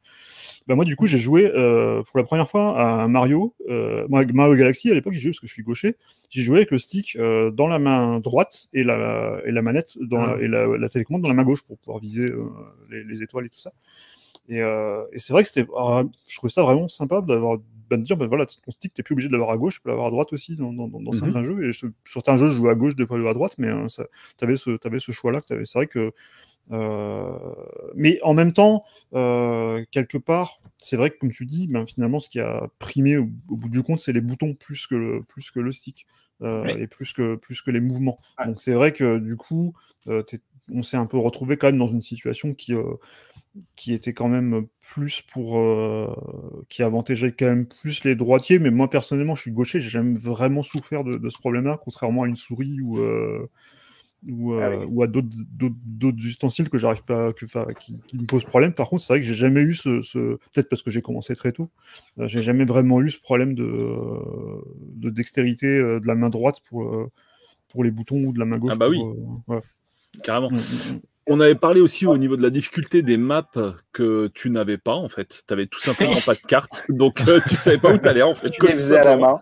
main. Voilà. Et donc là, dans les magazines, euh, bah, les types se faisaient chier à screenshotter en fait chaque Mm. endroit du jeu pour après recomposer tout ça à partir des photos papier sur une map euh, générale. Ça, c'est j'aimerais bien un jour Mm. qu'on ait des anciens de la presse euh, Ah, qui nous ça. racontent vraiment comment c'était J'ai avant. j'ai- euh, encore un, un- un vieux tilt avec la Solus de Zelda, euh, du premier Zelda. Ouais, sur et avec, beau, euh, des avec magnifiques map. maps euh, sur deux Ouais, pages. Ah, c'est excellent Mais- ça. Mais tu vois, donc pour en revenir un peu à la, à la difficulté et, euh, et donc à la, à la, à la balance qui, qui va s'opérer, euh, donc pour en revenir à ce que j'ai dit l'ancien podcast, c'est que donc en fait euh, bah, la révolution de la console, évidemment, c'est la Famicom euh, qui euh, va tout, euh, tout tout changer au Japon. Et la Famicom s'adresse énormément aux enfants puisque à cette époque-là, donc il y a une loi qui interdit aux enfants d'aller dans les salles d'arcade. Et Nintendo se précipite bien dans la brèche. Et il s'avère que malgré tout, les jeux étant héritiers de l'arcade, ils ont cette euh, difficulté réelle. Et euh, là, il va y avoir euh, cette bascule au Japon de jeux entre guillemets moins difficiles, c'est-à-dire la, révolution du RPG, avec des jeux qui te demandent non plus d'avoir un skill de malade, mais du temps, beaucoup de temps pour bah, traverser, euh, comment dirais-je, toute la map euh, et puis bah, farmer comme un porc et euh, pouvoir euh, faire euh, progresser tes personnages et pouvoir euh, battre euh, n'importe quel boss juste parce que tu auras levé les euh, comme un malade, quoi. Ou tu te seras fait de la thune pour avoir les meilleures armes euh, et, autres. Et euh, donc à partir de là, il va y vraiment y avoir euh, cette rupture dans le jeu vidéo un peu entre le, jeu de console euh, où tu échanges finalement du temps contre de la réussite et le jeu d'arcade où c'est vraiment ton, ton, ton- comment dire ton skill propre Mm. qui va te permettre euh, d'arriver euh, au bout de au bout de Et tu as, d'ailleurs beaucoup de jeux d'arcade euh, sur NES qui sont très éloignés du jeu d'arcade original en fait, parce Ouais. que c'est complètement un autre jeu. C'est une réécriture. On parlait justement de Rygar, ben, c'est tout à fait ça. Parce que Rygar, Ah oui. à l'origine, sur, en arcade, c'est un espèce de beat'em. Presque, je crois, que- je crois même qu'il a infini. Je sais même pas s'il y a une fin en fait, dans, dans, dans Rygar. Je crois que c'est des niveaux qui s'enchaînent. euh, qui s'enchaînent C'est procédural, c'est Et, c'est Returnal et- avant et- et alors que sur, euh, sur NES, c'est- ça, ça devient un action RPG. euh, il y a beaucoup Ouais. de jeux comme ça, et notamment il y a aussi, euh, il y a aussi Trojan, il y a aussi. euh, euh, Trojan, putain il voilà, il y, a- y a pas mal, il y a dur. pas mal de jeux de l'époque là en fait. J'avais revu une série euh, de-. Rush l'attaque Rush l'attaque Voilà, de, de- de- une série de vidéos qui revient un peu sur les, euh, qui fait euh, en fait la Logitech américaine, la NES chronologique euh, année par année. Et quand ils étaient arrivés un petit peu à 86-87, il y avait beaucoup de jeux comme ça où, où à chaque fois ils montraient le jeu d'arcade original qui était Mais- Ouais. très très que- éloigné de la version. euh, de la Ouais. Et version ce que, ce que NES. j'expliquais, c'est que euh, en fait, en, en arcade, quand vous étiez, enfin, quand vous teniez, euh, quand vous aviez des, des bandes d'arcade dans votre euh, dans votre espace, euh, donc bar ou autre euh, salle de jeu, eh bien, vous pouviez avoir donc des statistiques. En tout cas, il y avait un quand vous vous commandiez, vous passez par des comment s'appelle ça, une sorte de pas d'éditeurs, mais c'était des intermédiaires en fait qui vous proposaient les jeux et et vous aviez des stats. Temps moyen euh, sur le jeu, la rentabilité, etc. À une époque où il y avait évidemment beaucoup moins de data, tout, il n'y avait pas d'internet, etc. Euh, il y avait quand même euh, tout un tas de, de, de, de testing et d'analyses qui étaient faites ben, par ceux qui faisaient les, les, les jeux vidéo d'arcade euh, et qui proposaient du coup aux personnes qui tenaient des, des, des, lieux où il y avait des bornes. Et donc effectivement, le, le est-ce que, enfin, à quel, à quel point ça va de forcer les, ça va en, en, inviter les gens à mettre la main à la pâte, quel serait le, le turnover, etc. C'est des choses qui étaient déjà bien prises en compte et donc fortement liées à, mmh. bah, au fait de devoir mettre. Donc, la difficulté était donc fortement liée au de fait de devoir mettre une pièce. Voilà. Ah, mais tout, tout était lié à, ça. Aux États-Unis, le, le, classement. Oui. Il y a eu un classement, c'était d'abord 25 puis 20, mais le classement des 25 meilleures bornes, la note qui était donnée, elle n'était pas liée à, au, au, ressenti des gens. Hein. Les, mmh. Ça en faisait partie, mais elle était oui. vraiment liée au, évidemment au rendement euh, de la borne. Ouais, euh, J'ai vu ça assez récemment dans un docu et, euh, mmh. et effectivement c'était très très bien documenté et euh, extrêmement euh, surprenant parce que bon c'était quand même il y a un certain nombre d'années quoi. Ouais, on va ça. dire ça, faut pas trop se vieillir. Ah non, mais et là, là, pour le coup, à une époque effectivement où on n'a pas l'impression que la data était autant mise en avant, ben là, pour le coup, le jeu vidéo a tout de suite été dans cette dans cette brèche là et dans cette préoccupation-là. Et c'était vraiment, euh, c'était vraiment une constante. Et c'est là où évidemment euh, SNK changera un peu la donne en proposant le, le MVS, donc euh, le, le, système multislot, et en disant aux gérants de bar, bah c'est pas compliqué. Moi de toute façon, je te mets 4-5 jeux. Donc si t'en as un qui marche un peu moins bien et tout, t'as les autres derrière. Quoi. Et ça, c'était une vraie révolution. Je voulais revenir sur un truc, en fait, ça a été dit dans le chat et il y a Stéphane qui en reparle en disant, bah voilà, je fais euh, R-Type sur Super NES et c'est super dur. Et euh, je trouve c'est intéressant de parler du shoot parce qu'il y avait un précédent commentaire, je sais plus de qui, qui disait ouais, que bah, les shoots ouais. étaient tous difficiles. Euh, ouais. Et ça, c'est, bah, quelque part, c'est vrai. Et je trouve ça, ben, super intéressant d'observer que, euh, ouais, non, mais d'accord, enfin, sauf quand t'es un, moi, je, moi, j'étais pas un hardcore. Non, mais il y a, souvent, souvent, les shoots étaient difficiles en vrai, quoi. Oui, il y avait la tu prends, tu prends Icar Ikaruga, tu prends mais n'importe quel shoot, je sais pas, GRS, n'importe, même R-Type là pas, dont on parlait. C'est pas vieux, oui. Mais mais c'est mais c'est je trouve que c'est peut-être pas un hasard si justement c'est un style qui a pas survécu survécu à la bah, aux générations nouvelles de consoles quoi. Je sais pas. Parce que parce qu'un shoot facile, je sais pas, ça n'existe pas en non, fait. Non, qui a pas survécu, oui ou non, oui et non, parce que maintenant t'as as, pas mal de, ça revient un petit peu, notamment ouais. avec les, les, trucs un peu genre. Euh, genre les dual stick shooters, les, les trucs en Binding of Isaac et, euh, il y a des compagnie. Jeux, et puis il y, a toujours des très bons, il y a toujours des très bons, il y a toujours des très bons shoots aussi, mais euh, mais c'est plus un style que c'est plus un style incontournable sur ta console quoi. Je veux dire, c'est plus pour des hardcore. À l'époque, les gens qui sont déjà euh, dans ce dans, dans ce trip là. Mais à l'époque 16 bits, il te fallait le bon jeu de plateforme, le bon shoot, le bon jeu de baston. Oui. Euh, et là, aujourd'hui, euh, enfin, aujourd'hui, c'est le bon jeu de bagnole, le bon platformer 3D. Enfin, euh, tu vois, c'est, la, la, liste a complètement changé. Il y a un R-Type, enfin, non, il n'est pas tout à fait nouveau, le R-Type qui est sorti là, récemment. Ouais, si, si, si, si il est, il est tout à fait il nouveau. il, euh, il y a même pas c'est Fusion 2, un truc comme ça. Ouais. Mmh. Non, il est totalement. Il faut, il faut Final 2. Fasse, ouais. Il, y a, fait une vidéo là-dessus. Mais euh, ouais, ouais, non, non, mais il, oui, c'est vrai que souvent les shmups étaient durs. Euh, après, tu as quand même euh, des, as quand même quelques cas de, tu as le Super à l'est, euh, Super NES, ça, ça, ça allait. Sur Mega Drive, je sais plus, mais il y en a un euh, qui est à peu près faisable. Sur PC Engine, il y en a quand même pas mal que je trouve euh, relativement praticables. Ouais, ouais. Il y avait, non, il y en avait quand même qui étaient, euh, qui étaient un peu, un peu plus faciles. Mais oui, mais, mais t'es dans un pur type arcade.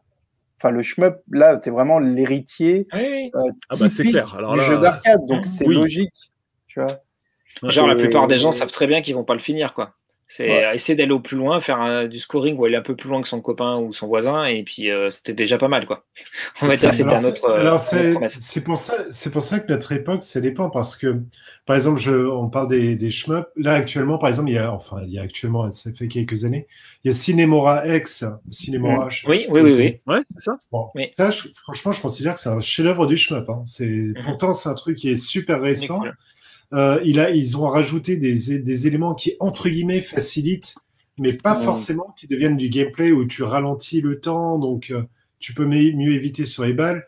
La hitbox de ton vaisseau, elle, reste quand même assez petite, donc même si tu en as plein, plein sur l'écran, tu arrives mieux à éviter.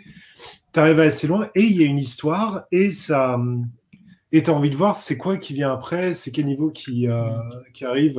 enfin, donc il y a quand même un suivi. C'est pas juste du, euh, de- de- du high score euh, chasing. Ouais. Quoi. Et puis tout, tous, les, tous les shoots de l'époque n'étaient pas complètement impossibles non plus. Je prends notamment. Euh...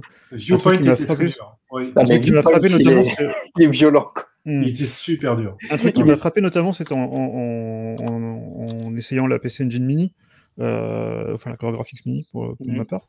Euh, et enfin, il y a énormément de shoot 'em up sur cette sur cette console. Euh, clair, parce oui. qu'ils Ouais. ont vraiment, il y avait tout, ils ont mis tous les Hudson, euh, beaucoup de Konami aussi, de choses comme ça.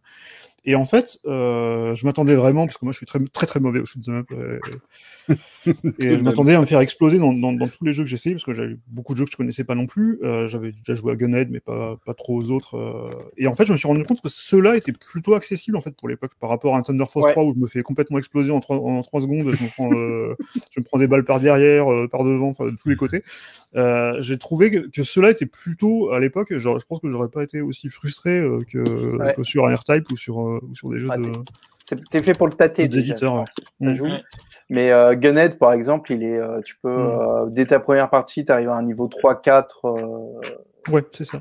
Et sans- du coup, c'est vraiment plaisant parce que tu as, le côté, Oui. euh, t'as le côté vraiment euh, satisfaisant du shoot 'em up de, de, de- de tout faire péter dans tous les sens euh, et de collecter des bonus et des power Mm. Et sans la frustration. euh, Star Parodier aussi, exactement. Ouais, qui, par Alex Express, qui est vraiment, qui est super drôle en plus. Mm. Et, euh, et je me suis vraiment Parodius, à, à ah. ce jeu. ouais, ouais. Parodius Parodius, aussi, Parodius. Parodius, c'est. Oui, oui, Parodius. Parodius, c'est- Konami. Star Star Parodier, c'était le, le, le, le, Parodius de, de Hudson, en fait. Ouais. D'accord. Euh, Ok. avec, enfin, c'était le, le Gunhead euh, un peu SD. On peut SD, ouais. Et, Et, et, euh, euh, justement, en parlant des, des trucs d'époque qui étaient vachement durs de, de- de- dans les shmups, il y avait, je sais pas si vous avez connu ce truc qui s'appelait Reka, Summer, euh, je cherchais le nom, donc j'ai retrouvé Summer Carnival 92. Alors, si vous l'avez pas fait, c'est un chef-d'œuvre de la NES, de la, de la première NES, en fait. Ouais. C'est sur la fin de Comment la tu NES. dis Ça s'appelle comment Summer, alors, Summer, Summer Carnival 92 Reka. C'est un jeu qui avait été créé euh, spécial pour la compète, en fait. Ouais, c'est ça. C'est pour les, les caravanes, euh, tu sais, les Mm. summer caravanes qu'il y avait au Japon, où c'est Oui, que des. ça. Tu fais que de la compète, ouais. Voilà. Et ce jeu, il est sorti sur NES. On n'avait jamais vu autant de sprites à l'écran en même temps, autant de trucs et d'explosions en même temps avec plein de balles. C'est, c'est, ça poussait les limites de la NES et il était super dur. Mais il était, mais, mais, mais vraiment, mais le truc qui te mettait à terre en deux secondes, quoi. Premier niveau, déjà, t'es mort. Enfin, tu... Ah. Après, je, je, dispo sur l'eShop euh, 3DS et Wii U, je crois. Ah ouais? Ah, tu Moi, vois, je l'avais ouais. fait sur 3D, je l'avais fait sur 3DS, en effet. ouais. Ouais, bah, sur 3DS, ils l'ont sorti. ouais. Je, je reviens juste sur un truc euh, vite fait euh, qu'Alex avait mis et sur lequel on est passé, euh, qui était le Action Replay. Je montre juste le Summer. Carnival, là, vite fait, Voilà. en, en même temps que tu parles. Euh, une vidéo de Gang Geek Style. Allez visiter sa Ah, chaîne, bah oui. euh, qui Ah est oui. top de chez top. J'espère que Et la vidéo ne voilà. sera pas strikée à cause de ça. Mais voilà, voilà. Il ça- est juste, il est magnifique en plus. hein. Il est super. Ça, c'est de la ce jeu. NES. Hein. Faut, faut quand même se Ouais, dire, ça, ouais, c'est de la NES. Il y C'est de de la NES. c'était vif. euh, Alors là, il me C'est- paraît, il me paraît un poil. Enfin, il est trop rapide là. Il... Hmm. Non, non, c'est ça. C'est vraiment ça. euh, Sauf qu'il n'est pas aussi saccadé. Là, c'est la Oh. vidéo, mais il est, c'est vraiment ça. Il est Mais, vraiment mais effectivement, ouais, les, les action Ouais, c'est pas replay, qu'un boss aussi. euh, qui sont non, une autre façon hein, de contourner. euh, C'est sublime. ouais. Franchement, Enfin, de la. NES, quoi. Explosion, quoi, Ouais. c'est de la NES, c'est ouf. Quoi. Ouais, c'est oufissime, quoi. À la fin de la NES, hein, il y avait des trucs incroyables. hein. Ah oui, ça Ouais, sent le ouais. linker quand même un peu derrière. C'est un boss de dingue. Non, mais, il Mais était- ouais, c'est le, c'est le premier niveau, celui-là. hein. C'est le premier boss. Tu l'avais Oui, mais- plié, celui-là? Euh, non, je l'ai pas plié. Non. Mais il faut que je, il faut que j'y retourne parce qu'il. euh, maintenant, Ça faisait partie du. de- Enfin voilà, les, les shoots up, on les finissait pas forcément. Hmm. C'était- Non, parce que c'est c'est clair. c'est- ce que je disais dans la- dans l'émission euh, euh, perdue. à, propos, à propos des contrats, euh, par exemple, notamment les contrats, moi j'en je- je- j'en ai jamais fini un, je crois. Mais je m'éclatais quand même parce que c'est super drôle. Quoi. Enfin, tu, tu, tu, tu- Ouais, c'est fun. Contrat monde, trois, tu- tu, tu, tu t'envoies ta sulfateuse euh, partout et c'est- c'est c'est vraiment super drôle. Mais Alors, que, alors, même, alors même que c'est des jeux qui sont quand même très très difficiles. Et d'ailleurs, euh, Euh, bah, tiens, ça fait un, un- un lien avec ton action, avec ton action replay. Je vais Mhm. passer- ce- comparer des shoot'em up, j'ai touché un mot du Konami Code, le fameux. Ah bah oui. Euh, le Konami Code qui a été inventé par le programmeur de Gradius, qui a, qui a converti Mhm. Gradius sur, sur Famicom. Et sur, sur NES.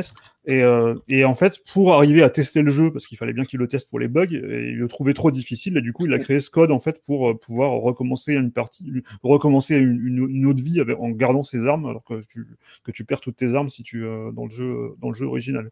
Mm. Et C'est vrai que tu as aussi cette dimension-là qui est euh, ben, la triche, euh, un petit peu, euh, qui était ben, qui était représentée par qui, qui était permise par les action replay et puis sur les micros moi je me rappelle que on se faisait aussi souvent les, les, les fameux POC sur Amstrad où tu avais, des petits listings que tu ajoutais en fait au, au, au jeu pour, pour, pour hacker la mémoire du jeu original. Hmm. C'était un petit peu l'équivalent des, des, des action replay et des Ouais, Game. Genie et compagnie. Sur, clair, euh, ouais, ouais. Mais même après, tu avais même, euh, même dans, dans les jeux, tu as, pas Des mal codes. de jeux qui ont commencé pas à de avaient euh, des des, codes, des ouais. codes, euh, ouais, des cheat codes euh, à Mm. taper bah, dans Mm. les, généralement dans l'écran Ouais. d'option. Tu Mm. petite manip à la manette. Ouais, enfin, je me rappelle, euh, euh, parce que donc, euh, du coup, après, il y avait donc les magazines qui, qui, qui intégraient des codes, des solus, des Mm. choses comme ça. Il y avait des magazines qui étaient intégralement dédiés à des codes, des solus, des astuces. Et euh, moi, je me rappelle, pour ceux qui connaissent pas, euh, j'ai- donc j'ai travaillé euh, pendant 11 ans à peu près sur jeuxvideo.fr. Et euh, quand j'ai commencé à travailler, à la base, je m'occupais également des, euh, des astuces et de répondre aux, aux questions des internautes. Donc, euh, Mhm. en gros, je me rappelle, genre sur Prince of Persia, euh, euh, bloqué à la porte. Ah, alors laquelle? Voilà, Quel laquelle? niveau? Voilà, des choses comme ça. Mais euh, les, les codes marchaient à fond les ballons, quoi. Et Mhm. euh, il y avait énormément de jeux qui sortaient avec des codes, notamment bah, tout ce qui était GTA et tout. Tu avais le mode grosse tête, le tank, le machin, le bidule. Et c'était très, très prisé. Euh, et euh, ça a dû basculer euh, à quel moment? Peut-être à l'époque, déjà PS2, il commençait à avoir un peu moins de, de, de, de, Ouais. de codes. Et puis après, PS3, machin, on n'entendait plus parler. Hein. C'était euh, Mm. c'était les Bah, les- Voilà, c'était autre chose. Achète, euh, achète tes codes. Euh, mais, C'est euh, cela, oui. mm, mm. Alors qu'est-ce qu'il y avait ouais, d'autre ouais, pour prolonger la difficulté Euh, Bah déjà aussi, euh, bah, comme tu dis, les codes, il fallait. Alors et encore ça, les codes c'est venu après, mais au début, bah comme ça a déjà été dit, il y avait rien du tout quoi. C'est-à-dire que t'éteignais ta console, tu perdais le jeu, c'était fini. Moi je me souviens pour Tortue Ninja, le pote avait laissé Oh. la NES allumée pendant deux semaines en fait, tu vois, pour pouvoir continuer son jeu par par petits morceaux, puisque et c'était pas open bar le jeu vidéo, il y avait tant d'heures par jour ou tant d'heures par Ouais. semaine. Ah, Et donc euh, voilà, pour le finir, il fallait laisser allumer la NES et sa mère, ah, ça consomme du courant, attention. euh. C'est mar- va- marrant. Tiens, ça, c'est un jeu typique en parlant de la jeunesse ou euh, quand on est plus jeune, etc. Sans déconner, comme Mega Man 2, quand j'étais petit, bah, Tortue Ninja, je l'avais terminé et je comprenais pas. Voilà, j'avais terminé de base et tout. Comme un... Enfin, j'avais quoi? J'avais Comme un grand. 10 ans. J'avais 9-10 ans, 9, 10, 11 ans quand il était sorti, je crois. Et puis là, euh, depuis quelques années, il y a tout le monde qui dit Waouh, putain, Tortue Ninja, le jeu impossible de la, de la NES, Mega Man 2, le jeu impossible de la NES, et tout ça. Et machin. pire, Mais il y avait des jeux qui étaient vraiment impossibles sur NES, mais Oui. euh, Ouais. Franchement, Parce qu'il mais finissait pas. euh, Non mais c'est- franchement, il était vraiment très dur. il est en fait. dur. Je pense il que, je pense que Il le a- truc c'est que t'es vraiment très bon. On en viendra aussi. Non, non, quand on est vous l'avez, quand on n'est pas, on n'est pas tous égaux face à vous l'avez du jeu Non, mais quand on est gamin, quand on est gamin, vous l'avez pas fait sur on est plus Atari. je trouve. Oui, oui. Là, c'est Ah, il était horrible, il était était programmé horrible. avec les Le pieds. niveau 2 Ah, euh, dans l'eau avec ce timer de merde. Ouais, ouais, ouais. Franchement, c'était t'es atroce. obligé à la fin de niquer 3 tortues sur 4. Alors, tu vas pouvoir les, les rebooster après l'énergie dans le niveau Oui, d'après, mais oui. t'es quand même obligé quasi de niquer euh, 3 tortues à la fin dans les trucs électriques pour réussir dans le temps imparti. Et t'as ce putain de niveau à la fin, l'avant-dernier, là, dans, le- dans le technodrome, à l'intérieur du technodrome, où honnêtement, Ah putain, mais- ça dit quelque chose. c'est genre, tu tombes et la salle de d'en dessous, c'est que des pics, comme, comme Oui, merde. si, ouais, Et, mais tu, Ah, mais tu- oui, bien tu sûr. cales. Et évidemment, après, tu arrives à Shredder, tu lui fous deux coups de bâton et c'est terminé. quoi. C'est Mm. vraiment la bise. mais, euh, mais, complètement déséquilibré. En fait. ouais, mais, mais je suis d'accord, il était faisable. Il était, il était faisable. Mais c'est ce Ah, timer, putain. là, regarde les 49 secondes de 48, Ouais, tu vois. non, là, et tu es vers la fin, là, il doit lui en rester plus que deux, je crois. Tu dois avoir plus que deux à faire en bas. Mais, euh, mais c'est un truc de fou, quoi. Alors, je le trouvais vraiment très très dur. Ouais. Par Euh, contre, il il y a était Obscure- génial. Il était, il est, oui, carrément. Il y a Obscure Dark qui part d'un truc, c'est les, les solutions. Bah, ça, on va y venir sur justement les, les Ouais. solutions à l'époque pour contrer la difficulté dans les jeux vidéo. Euh, surtout, qu'on avait ouais, Oui, surtout, surtout qu'on avait, enfin, on a commencé à en parler, c'est surtout la hotline, quoi, notamment sur les jeux Nintendo. Euh, te- Mm. t'appelais la, t'avais une hotline dédiée et euh, qui était très très très courue. et dans lequel tu, euh, on te disait, voilà, on te- on te- on t'aidait à te débloquer, quoi. C'est ça. Il y avait des trucs Alors, qui- il y avait- qui étaient très Ouais, frustrants, tu d'ailleurs, c'était le, hotline, juste, euh, c'était à l'époque euh, sur euh, dans les LucasArts notamment, tu avais le T'avais toujours la pub pour la hotline, mais qui fonctionnait qu'aux États-Unis. C'était le, le fameux euh, 1800 Star Wars euh, Ah. que, tu- que tu vois dans, tu vois dans les Monkey Island, et, etc. Mais en France, Ouais. t'en avais pas en fait. Du coup, c'était un Pareil peu- pour Sierra. Hein. Mm, mm. Sierra, t'avais le Ami, numéro tu as- de la tu as un copain dans le chat. Ouais. Et t'as beaucoup de, de blagues là-dessus, notamment dans les Monkey. Je sais plus si c'est dans Monkey Island ou dans. euh, Non, c'est dans Day Tentacle où tu, peux, où tu peux appeler le 1800 Star Wars. Oui. pour, euh, Je suis d'accord avec euh, Obscure Dark euh, Bah oui, fait Il n'y a pas de difficulté et qui comprend pas pourquoi on dit que c'est un jeu difficile. Mais, ouais, mais maintenant, je suis Non, sûr que si, ça, je, si le refais, si je le refais aujourd'hui, je suis sûr que je me, je me mange du dent. Mais des, t'as- récemment, quand ils avaient, quand ils avaient sorti, euh, quand ils avaient sorti, je crois, euh, Super Mario World euh, sur la console virtuelle de la Wii U, euh, il y avait pas mal de, de, de joueurs qui, qui, euh, qui tweetaient euh, qu'ils n'arrivaient pas, qu'ils étaient bloqués à un endroit du jeu, ils n'arrivaient pas à avancer. Et cet endroit du jeu, c'était la map. Oui, C'était un passage, à un moment où tu, où tu tournes en rond en fait dans la map. euh, mais et, et ils comprenaient pas, ils n'arrivaient pas à, à avancer. euh. Parce qu'il y a aussi un truc, c'est que euh, les choses étaient quand même globalement beaucoup moins dites ou pas du tout. C'est C'est-à-dire qu'on était beaucoup moins guidés, on n'avait pas de, voilà, on te lançait dans un truc, hein, comme enfin, le, le niveau de Mario 1, quoi.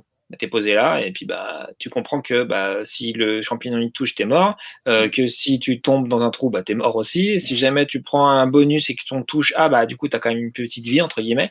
Euh, voilà c'était euh, ouais, l'école de enfin euh, l'autodidacte, quoi, la personne qui, qui teste et qui, qui éprouve le, le, le gameplay par sa propre expérience. Et aujourd'hui, on a quand même de moins en moins l'habitude de ça aussi. Il faut qu'on ait euh, nos petites- notre petite page de tuto, notre explication euh, sur Deezer euh, qui nous explique un peu. euh, alors attends, ça c'est une arme, tu peux l'utiliser. Il faut appuyer sur cette telle touche pour telle arme, et machin. Voilà. Avec Julien, on aime bien. Bah, c'est Euh, marrant, moi, ah moi je trouve. euh, alors, t'as ça, et euh, en contrepartie, euh, alors l'avis du vieux joueur hein, qui, est, qui a laissé la moitié de son cerveau au cours des années, euh, je trouve que les jeux, il y a eu vraiment un accroissement de la complexité dans les jeux, que ce soit au niveau des commandes, des trucs qu'il Ah, faut vrai, faire pour euh, des Mhm. combos, des machins. Moi, je ne m'en sors pas, honnêtement. Et vraiment, je regrette le moment où tu avais le bouton saut, le bouton taper, enfin voilà, basta, et c'est bon, avec ça, tu fais le jeu. Aujourd'hui, euh, limite, il me faut un CAP pour commencer à démarrer ma partie. Quoi, alors après, est-ce que c'est encore possible? euh, Est-ce que c'est encore possible? Oui, c'est possible de faire des jeux très simples à deux touches, à deux commandes, mais concrètement, tu peux pas faire tous les types de jeux avec ça. Euh, en tout cas, tu peux pas dire euh, voilà, je, je, je vais avoir un FIFA, je vais avoir un, un, un jeu de baston, un jeu de un jeu d'aventure ou un jeu de bagnole euh, assez réaliste, en tout cas avec un certain degré de- d'exigence, avec seulement deux touches. Euh, Aujourd'hui, c'est pas possible. Donc, euh, on va dire putain, que c'est- ouais, mais ça, Ouais, mais par exemple, tu vois, on reparlait du jeu Ouais, de. Dontnod là il y a pas longtemps sur Twitter, euh, donc c'était Remember Me. Il y avait Mhm. tout un système, tu sais, de, de manipulation à faire pour faire euh, des coups spéciaux ou je sais pas quoi. Je t'avoue, je suis arrivé ben, au moins au, à la moitié, voire au, allez, aux trois quarts du jeu, sans Mhm. maîtriser ça parce que je ne panais rien en fait. Ça me ou ça me prenait la tête en fait. J'avais pas envie Mhm. de comprendre, tu vois. Ok. C'est et c'est- c'est c'est comme ça dans, dans pas mal de jeux où c'est comment dire c'est un peu toujours comme pour euh, euh, bah, allonger aussi c'est aussi un moyen quelque part de je trouve d'allonger la, la durée de vie en te en te mettant des barrières pour augmenter la complexité pour apprendre euh, ouais. Alors, pour- je sais pas je, je suis pas certain, je suis pas certain que ce soit pour allonger la durée de vie. Par contre, pour avoir mais- un sentiment de progression, euh, d'accomplissement, de montée en puissance, oui, parce que euh, du coup, quand plus tu complexifies, ça veut dire que tu as de nouvelles euh, options. euh, Il y a plein de jeux où en fait euh, la moitié des, des armes servent à rien, ou euh, un certain nombre de d'options euh, d'attaque, machin, pareil, servent à rien parce qu'il y en a qui sont ultra puissantes euh, ou que les joueurs utilisent euh, tout le temps. Euh, ça c'est ça c'est une réalité. Et l'autre côté, il y a ce cette nécessité à chaque fois quand, il y a beaucoup de suites, à chaque suite de dire bah là il y a une feature supplémentaire. Euh, Il y a un jeu que Bah, j'aime beaucoup ouais, et à la fois que je déteste pour sa maniabilité, c'est Ouais. Red Dead 2, Red Dead Redemption Mm, oui. 2, euh, qui a une complexité au niveau des commandes. Euh, Ah en ouais. fait, même une, quelque chose d'assez illogique. Ça vraiment, Oui. tu dis, mais alors, Oui, alors, c'est alors là, je monte sur le, le machin, il faut que je récupère l'arme, il faut que j'appuie sur 15 gâchettes, plus de 3 touches, plus la direction. Euh, même ça, ça me prend après la euh, tête, 4-5 heures de jeu, tu, Et- voilà, et tu surtout, Il a sur son cheval. C'est ce que j'allais dire. Ouais. Ouais. Ouais. Et C'est surtout, il faut le faire. Même après 10, 15 heures, 20 heures de jeu, tu peux encore arriver à galérer, quoi. Parce que le Non, héros mais c'est est ça, lent. mais c'est- c'est un peu comme les jeux de baston où en fait, c'est- Il est pas lent, c'est un camion Ben. J'appelle ça la fuite en avant en fait. Ils se sentent obligés au gré des nouvelles versions de rajouter, rajouter, rajouter, rajouter des trucs qui font qu'au final ça devient une usine à gaz. Mais en fait, on trouve également ça dans, au niveau des interfaces en téléphonie par exemple. Typiquement l'iPhone, quand il est sorti, mais c'était la quintessence quoi. Je veux dire, t'as des icônes. Quand t'es perdu, t'appuies sur le bouton Home, tu reviens à la Home. Et maintenant, ils ont commencé à rajouter plein de trucs, des widgets, des gestes. Bah oui, euh, tu des gestes sur l'écran. Oui, mais en même temps, tu peux pas faire autrement parce que t'as pas. t'as- Sinon, ça serait toujours. Le, le premier iPhone, faut se rappeler que tu pouvais même pas bouger les icônes en fait. Euh, Oui. Tu pouvais même pas réorganiser les icônes. Non, Et mais ça, ça- d'accord. Non, mais ça Oui, oui, d'accord. non, mais je veux mais dire, là maintenant, c'est la surenchère en Oui. fait. Tu Au bout d'un moment, plus tu gères des choses, plus tu es obligé d'a- d'ajouter des, des- des trucs qui sont pas forcément euh, qui sont pas forcément visibles, qui sont euh, euh, découvrables, comme on dit en, en- en UX. euh, Ah, c'est intéressant ça. voilà. Mm. Et, euh, et, et, et, et- et tu te retrouves avec des, avec des, des, des choses qui sont, qui sont cachées par des gestes. Par, et dans les jeux vidéo, c'est pareil avec des, avec des combinaisons de, de touches. Et euh, il y, a, il y a un bon Ouais. exemple, par exemple, qui, pour la peine est quand même plutôt bien implémenté parce que tu, tu- quand tu finis quand même toujours par t'y retrouver, euh, c'est les Mario où- qui étaient au départ très très simple. hein. tu sautes, euh, tu sautes, Mhm. tu, tu laisses appuyer, tu cours et euh, t'avances et c'est à peu près tout. Et, euh, et maintenant, dans, les, dans Mario Odyssey, tu avais au moins 15 000 façons de faire des, des, des combos entre le saut, le lancer de ta casquette et, euh, et tout ça, que tu finissais par maîtriser parce que, parce que c'est c'est quand même assez bien fichu et, euh, et, ça t'incite quand même à, apprendre ces mouvements. Mais c'est vrai que c'est quand même beaucoup plus complexe que ce que tu avais à la base. Et je te mets mon billet que même dans Mario Odyssey, et la plupart des gens utilisent peut-être 60% des commandes. Ouais, c'est Ah ça. ouais. Oui, c'est- mais mais voilà. pour rejoindre, ça, pour rejoindre Polo, juste pour rejoindre Ouais. Polo, euh, par exemple, euh, je sais pas si vous avez fait le, Lord of- euh, le Castlevania Lord of Shadow, le premier. Mhm, Non. Oui, Ouais. oui, oui. Ouais, bah alors bon, alors ça c'est un jeu euh, que j'ai commencé, j'ai trouvé super sympa, euh, bien trouvé l'idée de mélanger un peu euh, du God of War, etc. Mhm. Ok, cool, cool. Je me casse en vacances, je reviens avec après deux semaines, j'ai complètement oublié, mais il y a Ouais. une myriade de combos qui servent strictement à rien, mais en même temps qui si, ils servent- il y a un système de oh mais putain c'est insupportable. Tu, tu Et me le fais jeu, penser et d'ailleurs. j'ai- plus touché au jeu. hein. Tu me fais penser d'ailleurs à une autre difficulté aussi euh, que, que je rencontre assez, euh, assez fréquemment. Quand Alors tu qu'il est parles beau de- de- de- déjà. quand tu parles de reprendre un jeu euh, après, euh, après une longue période, c'est de reprendre un jeu et de te demander mais qu'est-ce qu'il fallait faire encore Oui. Pour avancer Oui, dans le- alors, Ouais, tout ce qui est jeu de rôle, hein. Et, et, Ouais. et ça, c'est aussi une, une difficulté des fois que, qui, Ah. qui, qui rajoute de la complexité pour rien parce que tu perds du temps en fait à savoir ce qu'il faut. C'est dans ces cas-là et dans ces cas-là justement, je vais je- maintenant je je, je m'en- je m'emmerde plus. Je, je vais je vais voir une solution et euh, me rappeler où j'étais et ce que je dois faire. Alors qu'à l'époque, que- tu recommençais de zéro. Tout à fait. Mm. Alors le, cas le pire que j'ai dans, impossible. dans, dans ce cas d'usage, c'est euh, GTA, le dernier.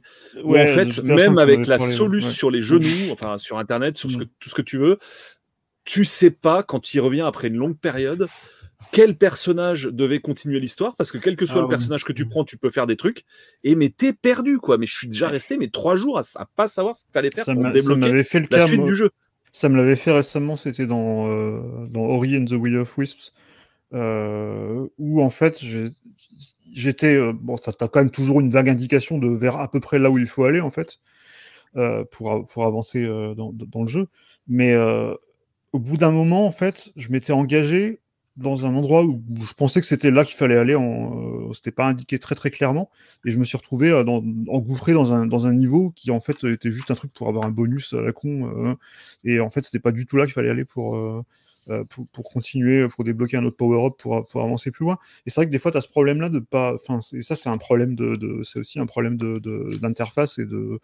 Et de, et, de, et de découvrabilité, c'est-à-dire que le jeu t'indique mal en fait euh, ce qu'il faut faire et, où il faut aller. euh. Après, je suis pas non plus fan de, de, de, de l'approche à la, à la- notamment parce que c'est un, truc qui me- qui m'embête un petit peu dans, dans, dans The Witcher 3 notamment où, où- je trouve un, un peu aberrant d'avoir un GPS euh, dans un univers médiéval où qui te dit ah, faut aller là faut aller là faut aller là faut aller là euh, je suis pas super super fan j'aime bien quand même quand même un peu d'exploration mais c'est vrai que Ah, faut trouver faut Ah. trouver en fait le le- l'équilibre entre euh, te montrer le chemin euh, avec, un, euh, avec des, des- petits points qui te disent exactement où il faut aller et euh, te laisser quand même un petit peu explorer. Par exemple, et il y a un truc qui était très bien, que, l'exemple inverse de ça, c'est euh, c'était euh, Zelda Breath of the Wild, où tu as quand même toujours tu sais que quand il y a un truc, euh, genre une tour ou quoi, tu sais, tu sais toujours à peu près où, tu, même si t'as pas de, de, de,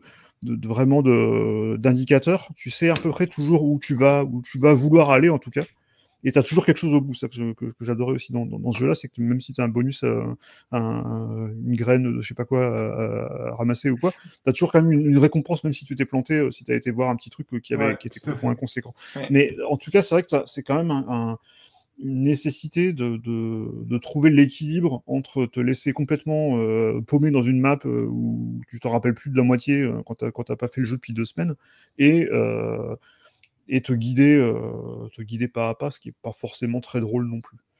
Il y a, Et du coup, Oscar juste, Wilde je- dit un je- truc excellent. Ouais. Franchement, ouais. Je sais pas qui Je veut rebondir dire un dessus. truc mais- rapidement sur euh, ce qu'a Oui. dit euh, Stuff, parce qu'il a parlé de The Witcher 3, il y a un truc qui m'a qui a sauté aux yeux, en tout cas qui m'a qui m'a qui m'a fait bondir, c'est euh, que depuis si je dis pas de bêtises, euh, Batman Arkham euh, Asylum, euh, la profusion de cette mode, euh, ce, ce, ce mode de vue infrarouge, vous savez, le truc où, où tous les Mhm. éléments intéressants apparaissent et avec des, des mondes ouverts, des trucs vraiment denses où il y a énormément de, de, de, de trucs à, à dénicher. Et ben maintenant, euh, hop, ta, enfin, quasiment tu fais tout le jeu en mode, euh, Ah, Ouais, infrarouge sur les. Raider, après, Euh, c'est voilà.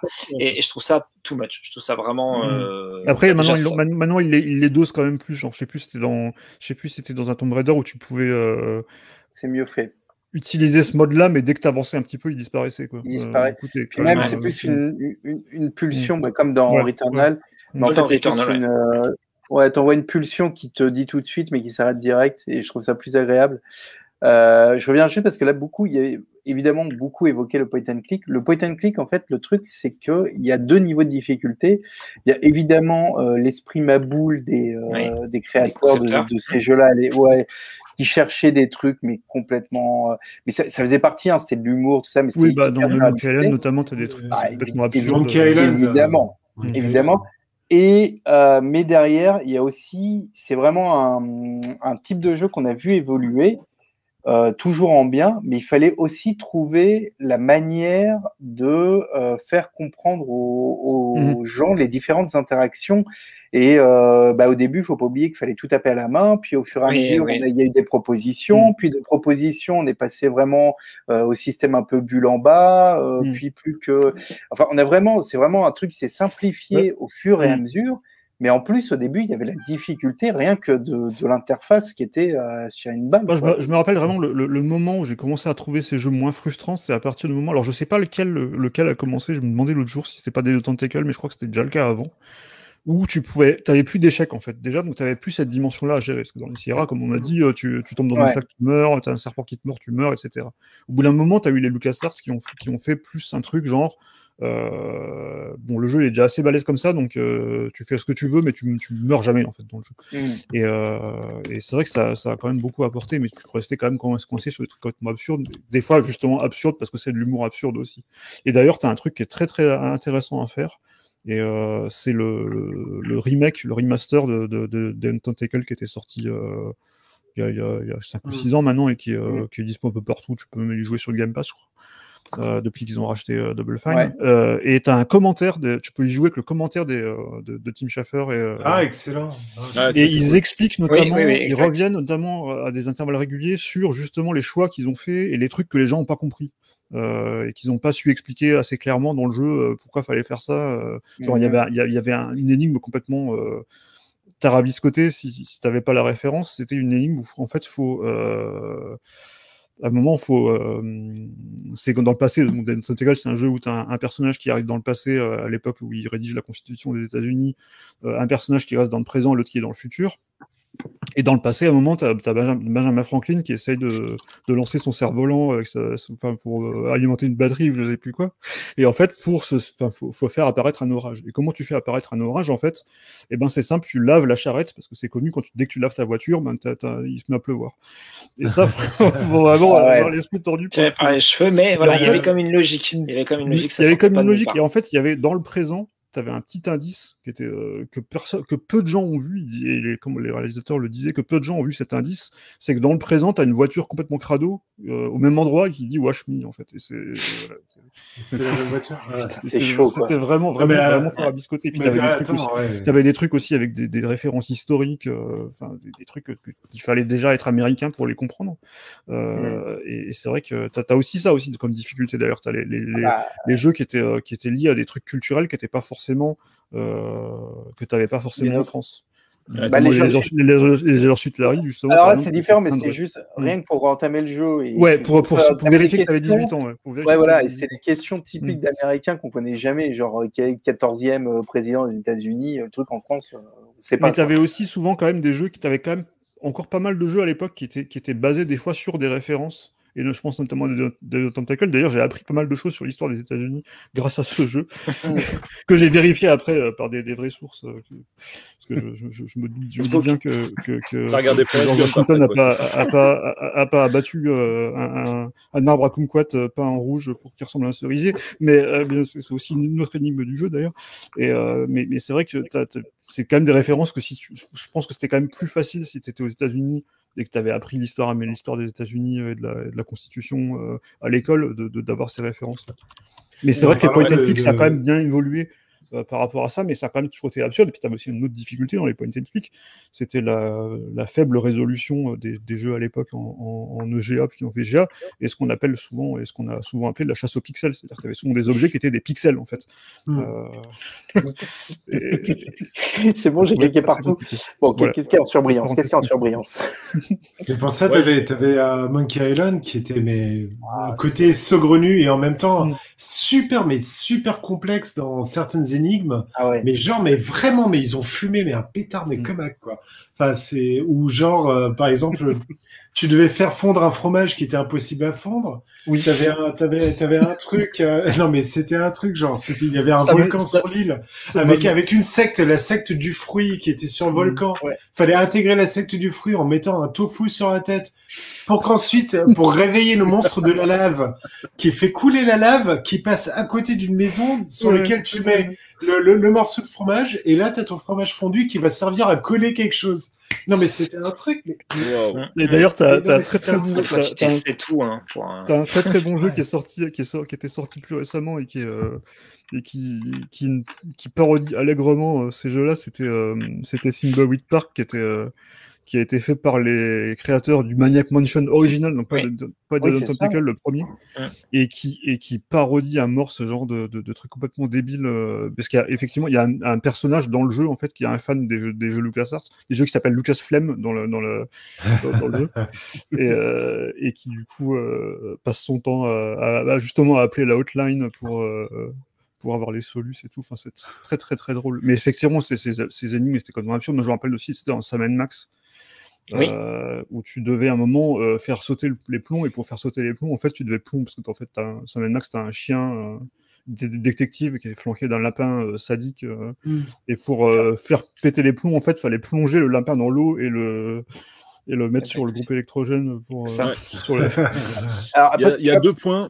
Euh, il y a Obscure Dark là, qui, ça qui euh, sont, euh, ouais, qui, sou- qui soulève un point dont on n'a pas parlé, c'était le prix des jeux à l'époque, euh, qui le jeu coûtait quand même 500 balles. aussi ouais Euh, alors oui, je Ouais, sais mais- qu'aujourd'hui c'est pareil, on va me dire, mais euh, avant tu t'en Bah faisais oui. une année parce que euh, 500 balles avant et 500 balles avant, c'était oui et puis c'est à aussi bah on en on revient était aussi à plus notre, jeunes, hein, donc on avait on en moins revient de. aussi à enfin, notre après, âge voilà. on, on en revient Oui, on à n'avait pas à les, on n'avait pas les, les, On avait les à moyens, on travaillait pas, Euh, donc euh, voilà. ouais, mais On n'avait pas encore la bourse d'ailleurs, forcément. là, là où je suis pas d'accord, c'est que euh, on sous-entend la difficulté était bienvenue parce que tu avais passé euh, vraiment beaucoup de temps dessus.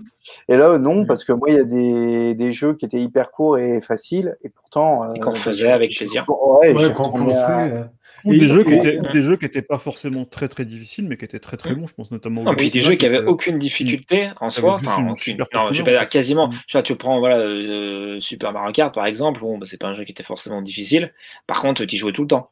Oui. Voilà. Vrai. Euh, seul ou à plusieurs. Mm. Euh, donc c'était pas. Non, Les pour moi, jeux- c'est pas effectivement un, pas un critère. Euh, je Mm. conçois qu'on pouvait euh, plus Ah oui, s'acharner mais le, ré- ou, ouais, le ou regameplay parce qu'on en avait qu'un. voilà, pas moi, moi, c'est- sur un jeu de plateforme. Oui, mais par contre, à l'inverse, même, même un jeu court euh, d'aventure où euh, moi je me rappelle avoir eu, bah, sais, quand tu avais un budget, tu pouvais acheter deux jeux par an, euh, même si ton jeu il était moyen, euh, tu le torchais, hein, tu le finissais, Ouais, tu-. voilà. Euh, mais justement, on va dire qu'en aucun cas, ça ne ça, ça, ça veut pas dire qu'il fallait qu'on ait des jeux moyens parce que comme ça, du coup, euh, c'était on, on mettait plus de temps à les finir. Non, c'est euh, le jeu, il est dur s'il a un intérêt euh, au niveau de la progression et que son exigence, elle gratifie le joueur, c'est cool. Si euh, c'est la difficulté, elle est arbitraire, Ouais, euh, juste qu'il y a des bugs et et tout, ça, voilà, voilà. juste punitive. Ouais. Ça, que ça soit hier ou aujourd'hui, pour moi, ça n'a pas d'intérêt. Que le jeu qui Voilà. coûte 10 euros ou 100, pour moi, c'est exactement pareil. Bah, voilà, le bon jeu, c'est celui sur lequel tu as envie de persévérer, qu'il soit dur ou simple. Quoi, en fait. Et, c'est et ça. attends, et fait. bah, pour euh, joindre les deux, les deux commentaires entre euh, Obscure euh, Dark, je crois il s'appelait, et Fra Mmh, qui dit maintenant, c'est que à l'époque, en effet, euh, il n'y avait pas 300 jeux qui sortaient par mois. En fait. Il y avait Mmh. quand même très très peu de jeux, et en effet, euh, quand on était jeune, euh, on avait, euh, allez, à tout casser, euh, je sais pas, grand max 4 jeux par an, on va dire. Et en effet, il n'y a pas ce côté qu'on a aujourd'hui de oh putain, ce jeu est trop dur et il me fait chier, tiens, je vais passer à un autre. Enfin, ça n'existait pas. ça. Ah non, mais tu pouvais pas, euh, c'était- pas ça m'avait- euh, Et maintenant, on, ça- a, on, a, on joue à 10 Ah, jeux par mois. on avait juste ça, excuse-moi de te couper, on avait juste ça Ouais. euh, à l'époque, à la fameuse époque des disquettes, tout ça, tu sais. Ouais, sur la Oui, micro, il y là, avait un ouais, jeu de ça. Les cassettes où, avais, où tu peux mettre, une dizaine de jeux par cassette euh, sur Amstrad. Ouais, mais Mais, euh, mais, mais tu vois, mais, enfin, hormis, hormis le piratage, c'est mal, faut pas pirater. Mais, euh, mais, euh, mais ce que dit, euh, ce que, ce que disait euh, Franz Sulink, là, c'était assez intéressant, c'est que, mais pour moi, c'est pas forcément corrélé en fait. Euh, moi, j'aime bien les jeux courts parce que c'est aussi une question de, euh, de temps que tu as. Typiquement, euh, on Mhm. parle de notre âge, ben maintenant, on a, on a aussi des vies. Euh, et, euh, qui fait que Entre deux podcasts. voilà entre Ouais. deux podcasts euh, Bah, parlez pour vous. Hein, moi, J'ai le temps de jouer avec toutes ces mais, vidéos. mais, mais, mais qui font que qui font qu'on n'a pas forcément tous autant de temps pour jouer à des jeux qui sont quand même très très longs. Euh, moi, c'est Mm. surtout ça qui me frustre aujourd'hui, c'est qu'il y a des jeux très très longs, que j'ai pas le, j'ai pas le temps de les finir. En fait, j'ai pas la patience de les finir parce que Ouais, pour moi, c'est plus un critère. hein. C'est un critère pour le fuir quoi aujourd'hui. Et, euh, et, et, et, et j'aime bien un jeu euh, court, mais qui me, qui, enfin, euh, je préfère euh, trois heures euh, passer, euh, cinq, peut-être pas trois heures, Intense. mais, euh, ouais. mais une, une dizaine d'heures sur un jeu euh, qui, qui, est, qui est vraiment vraiment bien que euh, 150 heures sur sur un truc où, où, où- où je, je Non, mais c'est ça. Euh, mais mais euh, mais c'est vrai que tu as aussi cette euh, cette logique là qui va qui, qui peut qui est qui va potentiellement apparaître avec le, euh, notamment euh, avec le Game Pass euh, et ce genre d'abonnement comme le comme le dit Link, c'est-à-dire que euh, tu vas te retrouver avec euh, avec des jeux que tu consommes plus comme euh, comme des séries que tu vas que, que tu vas binger en fait euh, ou pas binger Ouais. justement. Et, Et, et euh, de c'est toute dangereux. manière, euh, Mm. euh, enfin moi j'ai deux trucs à rajouter, à ajouter faut- à ça. Un, c'est euh, bah, ce que dit Kawabunga, je crois que c'est déjà passé tout à l'heure dans le chat, c'est que euh, on se rend compte que la plupart des joueurs ne finissent pas leur jeu, ça c'est vrai. Oui, tout à Euh, fait. malheureusement, la, la plupart, euh, même, enfin la moyenne, je crois pour, ça- pour pas mal de jeux, euh, c'est euh, deux heures, deux heures et demie. C'est no- c'est notamment voilà. ce qui a incité euh, Ubisoft à à, à sortir, à faire, euh, à faire cyber, l'histoire principale de Cyberpunk euh, beaucoup plus courte que celle de Oui, Witcher 3 parce qu'ils se sont fait. rendus compte qu'il y avait plein de gens qui avaient, qui avaient pas fini The Witcher 3 en fait.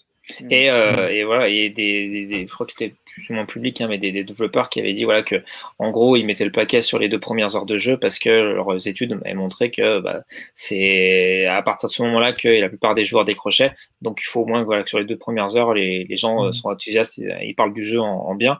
Euh, ça c'est un point. Le point que je voulais dire tout à l'heure euh, par rapport à ce que disait Stéphane, euh, c'est que l'un n'empêche pas l'autre. On peut aimer les jeux courts et on peut aimer les jeux longs. Je m'explique. Mm.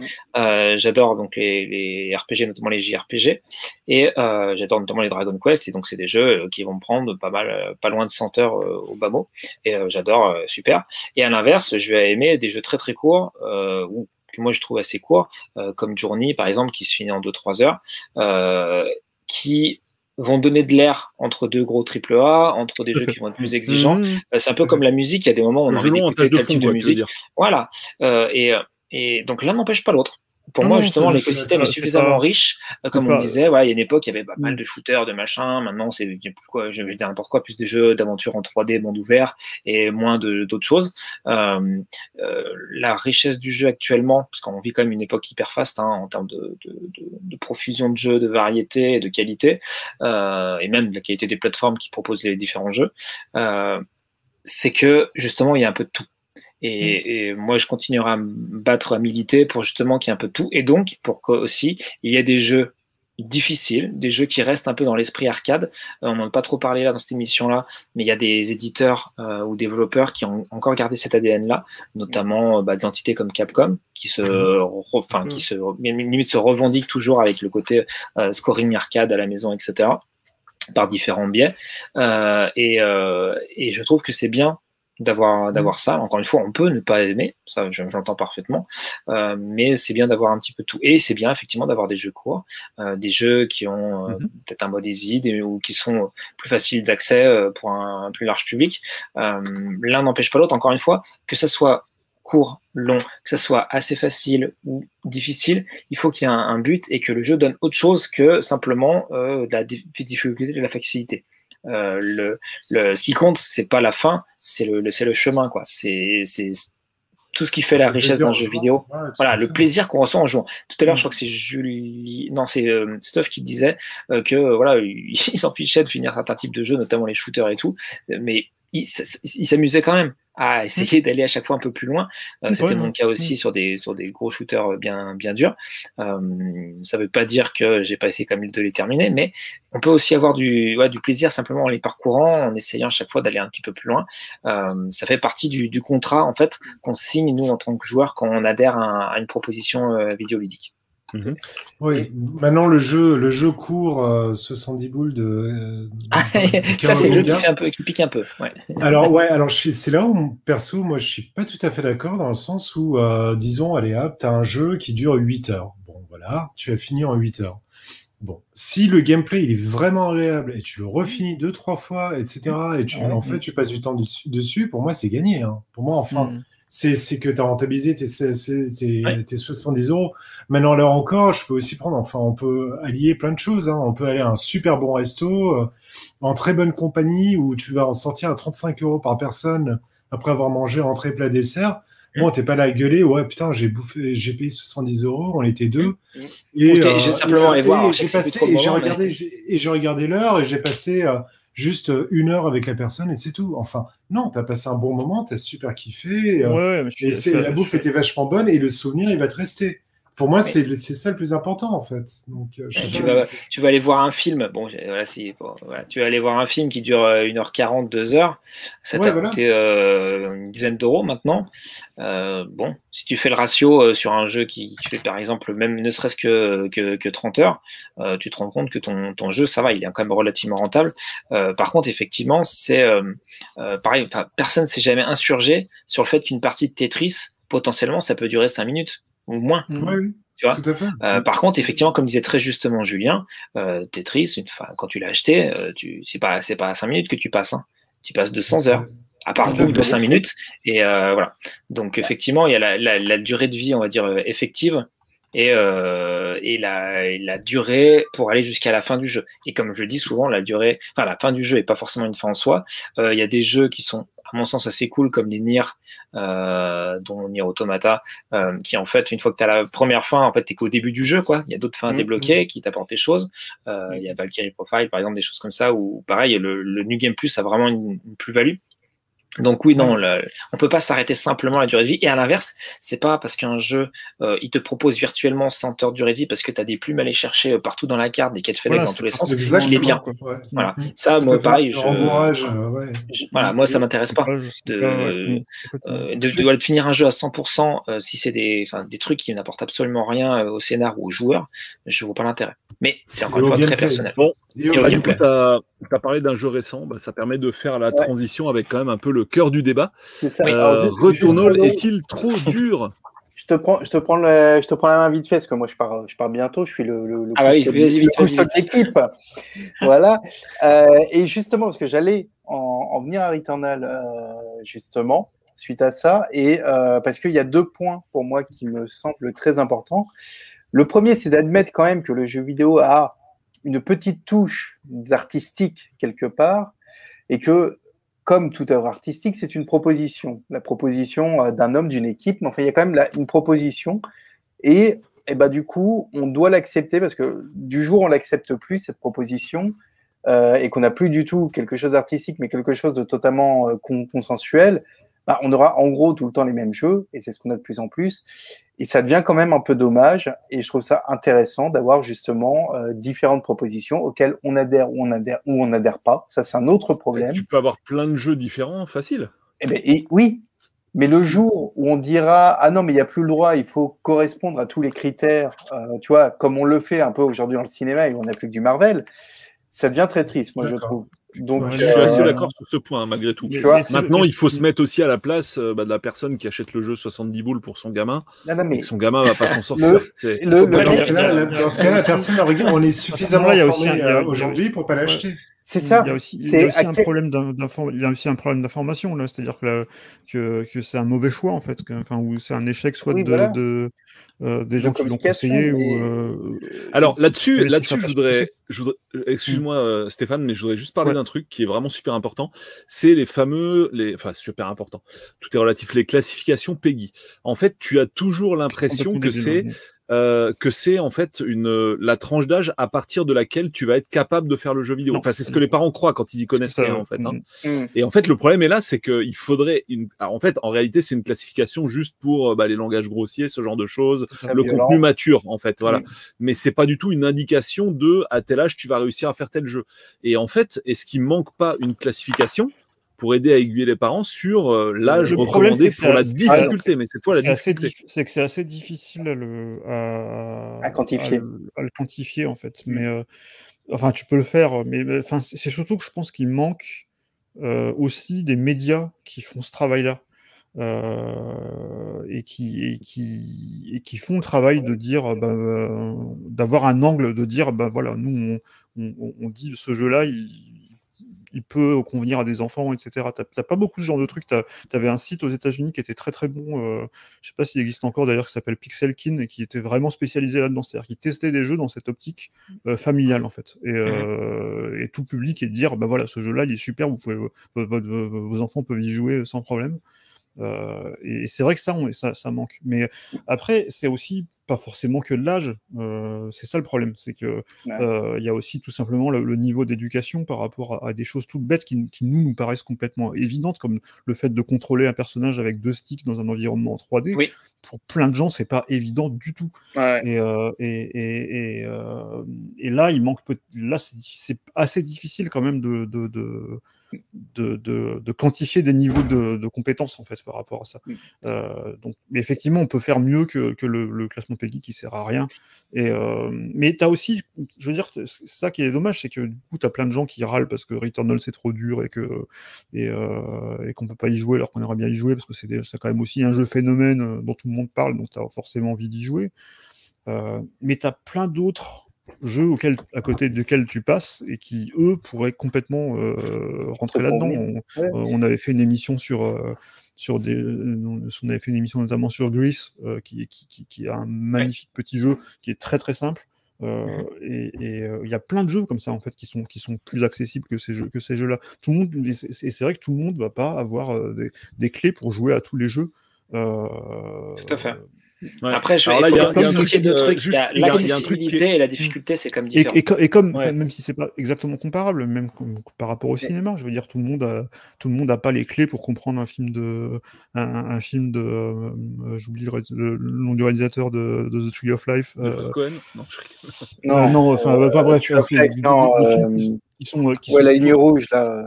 Qui, qui Oui, sont oui. toujours très très euh, référents avec plein de références euh, que t'as pas forcément et qui sont qui, qui ont, qui Ouais. ont plein de codes etc et euh, de Kubrick ou de, ou de Godard ou je sais pas enfin il y a plein- de, de- de films d'auteurs Un euh, qui. Oui, sont pas ouais. accessibles à Là-dessus, tout on l'a- monde on l'a- on l'a pas dit, mais c'est important aussi et c'est différent de l'époque. À l'époque, les vendeurs de jeux vidéo étaient des vendeuses de jeux, de jouets, de jeux et jouets. Qui ne panait absolument rien à ce qu'était un jeu vidéo en fait. Hein. Les nanas, elles te vendaient du Playmobil et du Lego et de la poupée du 1er janvier au 31 décembre. Terrence Malick. Voilà. ouais, Terrence Malick. Ouais. Et quand tu, tu leur de, lui demandais si ton jeu il était bien, euh, en fait, elle n'était pas capable de te répondre. Donc là, c'est vrai qu'à cette époque-là, euh, un parent qui achetait un jeu vidéo pour Mm. ses enfants ne pouvait pas être aiguillé Mm. concernant la difficulté. Le père pouvait pas dire bah mon fils il a 5 ans, est-ce que le jeu il va lui correspondre? Les nanas euh, panaient absolument rien. Alors que maintenant, quand tu vas dans un magasin de jeux aussi. Vidéo, en général, hein, les gars aussi, hein, ils étaient pas, c'était pas que les nanas. ah pas que les nanas, mais il y avait, enfin c'était surtout Oui. des vendeuses en fait souvent dans ces magasins. C'était- Mais, euh, mais par Voilà. contre, c'est vrai qu'aujourd'hui, quelqu'un qui va acheter dans un magasin de jeux vidéo, en général, les vendeurs sont pas mauvais, quoi. Enfin, je trouve Oui, puis il y a enfin, Internet, euh, voilà, enfin, il y a il y a Internet, de moyens pour voir le jeu en amont, quoi. Je veux dire, même euh, un truc tout bête, mais avant, vous avez même quand il y avait que les Mm. magazines, excuse-moi de te couper, Stéphane, mais euh, les magazines, tu avais une image qui, temps en temps, montrait le jeu. Parce qu'il y avait Ouais, souvent des artworks et des choses comme ça. La boîte, t'achetais la boîte, bon bah ok, super artwork, super machin, c'est quoi le jeu, tu sais pas. Là aujourd'hui, tu as des vidéos dans tous les sens, euh, à- même avant la sortie du jeu. Euh, pour pas savoir ce qu'il y a dans, dans Returnal, par exemple, hein, pour revenir au centre du sujet, euh, il faut quand même un peu le faire exprès. Enfin, j'exagère, mais bon, c'est un peu ça. Le truc qui était différent, c'est qu'effectivement, vu que souvent les, bah, notamment les roguelites, hein, c'est quand même des Mm. jeux qui ont souvent été, enfin, euh, des double A, voilà, des, des, ou des petits jeux indépendants, etc. Là, Ouais, c'est un, plutôt un triple A avec une grosse ambition. Vu que le jeu en plus est magnifique, il attire les foules. Il a globalement été très bien noté. Euh, donc effectivement, il y a peut-être plus de gens moins bien informés ou qui se sont dit bah tiens c'est le prochain Call of Duty ou un truc comme ça. Enfin j'exagère, mais un, un Mm. jeu mainstream type Uncharted et autres. Et en fait ils sont tombés sur un jeu euh, qui est pas forcément ultra difficile, mais qui est très exigeant. Un peu dans la lignée de, des Souls, c'est-à-dire qu'il y a une vraie compréhension du gameplay à avoir. Il euh, faut vraiment connaître les patterns, euh, sinon par cœur, mais quand même de manière assidue pour pouvoir progresser euh, après la, je sais pas moi, enfin après ça dépend de l'avancée de chacun, mais euh, principalement vers la fin de la première zone. Euh, là, il, on comprend que le, le, jeu est quand même exigeant. Moi, honnêtement, pour la, le, le, le, début sur le premier plateau du jeu, parce qu'on va pas le dire, mais en gros, le jeu, donc c'est un roguelite. On, euh, donc on, on, avance, on acquiert de, de l'équipement, on monte un peu en, en, puissance, et en fait, dès qu'on meurt, et on meurt souvent, euh, on perd tout. Voilà, à quelques exceptions près, il y a des petites choses qui, qui, qui, se gardent et des objets qui reviennent régulièrement pour nous aider, mais ça reste quand même euh, minime par rapport à plein d'autres jeux. Et, euh, et, donc du coup, cette redondance-là, c'est ça qui euh, frustre un certain nombre de joueurs qui trouvent du coup le jeu trop difficile. Euh, et il y a un autre élément euh, qui, sur lequel on n'est pas habitué, c'est que Returnal ne propose pas de sauvegarde intermédiaire, on va dire. C'est-à-dire que le, le, jeu est sauvegardé bah, quand on quitte, euh, mais si on quitte le jeu en plein milieu d'un run, eh bien euh, le run est réinitialisé la prochaine fois. C'est-à-dire que bah, voilà, où la seule solution pour entre guillemets faire pause, eh ben, c'est de mettre votre console en veille, votre console en veille. Après... on, on, en revient à ce qu'on disait tout à l'heure sur, euh, sur le fait que les gens sont plus habitués à recommencer un jeu depuis le début et, euh, et ils sont, et j'ai l'impression qu'ils sont aussi plus habitués au fait de euh, la frustration de la frustration et, et, du, et, et, du voyage en fait. Il, Ça, il, y, a, il, y a, il y, a, tellement de jeux qui sont basés sur euh, dont le but c'est d'avancer dans l'histoire. Et, euh, et, et, on veut savoir la fin, etc. On les consomme presque plus comme des séries que comme des jeux. Et euh, or, c'est pas forcément ce qui est intéressant dans un jeu. Ça peut être, c'est justement quelque chose qui euh, qui peut être intéressant de, de, devoir recommencer. Ça fait partie de la mécanique de, de la chose de devoir recommencer, euh, de, de, bah, surtout, recommencer au début. Et ça fait partie. Mmh. Ouais. Et surtout.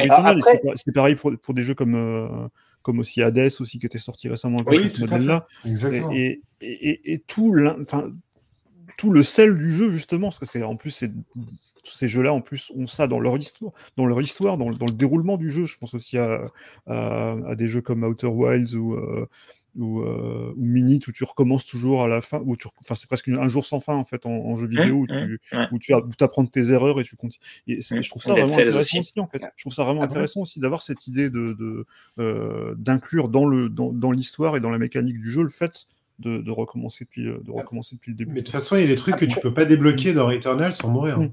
Ouais. Oui. Après, non, non, mais après que ce soit, c'est-à-dire qu'il y a cette notion de, de, jeu difficile, mais qui est de moins en moins vrai. Et même dans un Returnal ou dans un Dark Soul, il y a une réelle difficulté qui peut te mmh. demander du skill, mais auquel tu peux pallier, encore une fois, dans le mode RPG, mmh. à partir du moment où tu donnes du temps.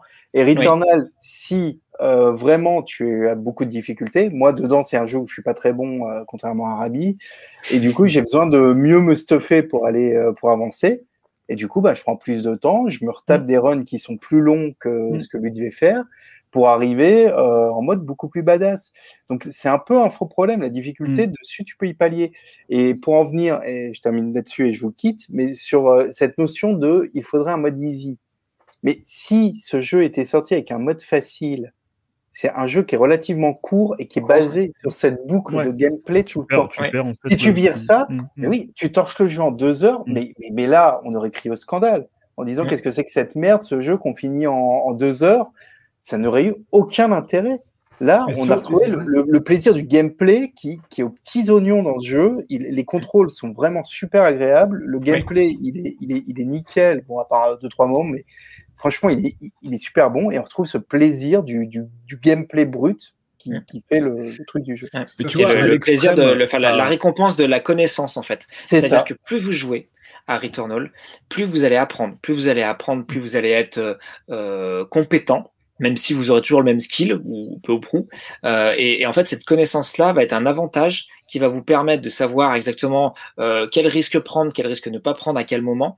Et, euh, et après, comme je vous l'ai dit, bah, l'apprentissage des patterns et tout font que, eh ben, euh, au bout de quelques occurrences, quelques essais, vous allez passer le fameux boss qui vous énerve ou, euh, ou un certain nombre de, de, de, de, pièges sur lesquels vous serez tombé euh, d'emblée. Et c'est vraiment dans l'apprentissage, ça, pour le coup, c'est là où ça se rapproche un peu des, des Souls, c'est euh, l'apprentissage a un rôle clé. Si jamais vous voulez pas apprendre de vos erreurs, si jamais vous voulez pas vous mettre au niveau du gameplay du jeu, savoir qu'est-ce que vous propose vraiment le jeu, là, effectivement, ça sert à rien de commencer Bah oui, euh, parce que ça demande un réel investissement. Alors déjà, Déjà, ça, euh, Ouais, Je vous ouais, laisse. juste, Ju- Julien, sur ce que tu un-. Attends, Julien, juste deux secondes. Tu Ouais. as un, un Mario, je crois que c'était sur la Wii U, mais je crois que c'est Mario Bros U ou un truc comme ça, où tu as Ouais. carrément un truc qui s'appelle le Super Guide en fait. Quand tu l'actives, ton perso mais va avancer tout seul jusqu'à la fin du Mm. niveau et basta. Ouais, et c'est- en fait, ce qui c'était mis en place de manière assez intelligente et aussi dans, euh, je crois que c'est dans Super, dans New Super Mario 3D World, dans Super Mario 3D World, par contre, je- je- j'embrouille les trucs, où tu avais le, le Mario chat qui apparaissait au bout d'un moment quand tu, Oui. quand tu échouais Voilà. trop, avec trop de temps, quand tu avais trop d'échecs euh, sur un seul niveau, en fait, il te proposait ce, ce, ce truc-là.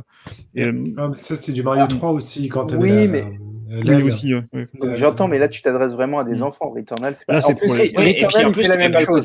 Scoring et tout, je crois que Non, en mais fait, ce que je voulais tu dire, c'est le que niveau, mais tu pouvais pas débloquer les euh, dans Mario. Mm. euh, Voilà. Tu pouvais pas débloquer les, les, les bonus. Donc en Et fait, ben voilà. ça t'encourageait quand même à revenir pour euh, Mm. pour finir de manière propre. Mais ce que je veux Ah dire, ouais. voilà, c'est est-ce que t'as pas une troisième voie où, ok, c'est une œuvre d'auteur, ok, c'est un truc qui est fait pour être difficile et tout, mais euh, genre permettre un mode accessible, mais qui va pas te permettre de débloquer tout plein de trucs et qui au final, Ah, mais tu vas pas envie d'avoir, enfin, tu vas pas envie de, tu vas pas avoir envie d'activer ce mode-là en fait. Toi, Polo, typiquement, Pas Mario, ce genre de jeu. Mais Pas pour Polo- ce genre de gameplay. Polo, c'est je, je, dis pas ça, Mm. mais est-ce que le studio qui a développé Returnal, qui est quand même pas euh, le putain de gros studio, aurait eu les moyens de proposer ce genre de choses?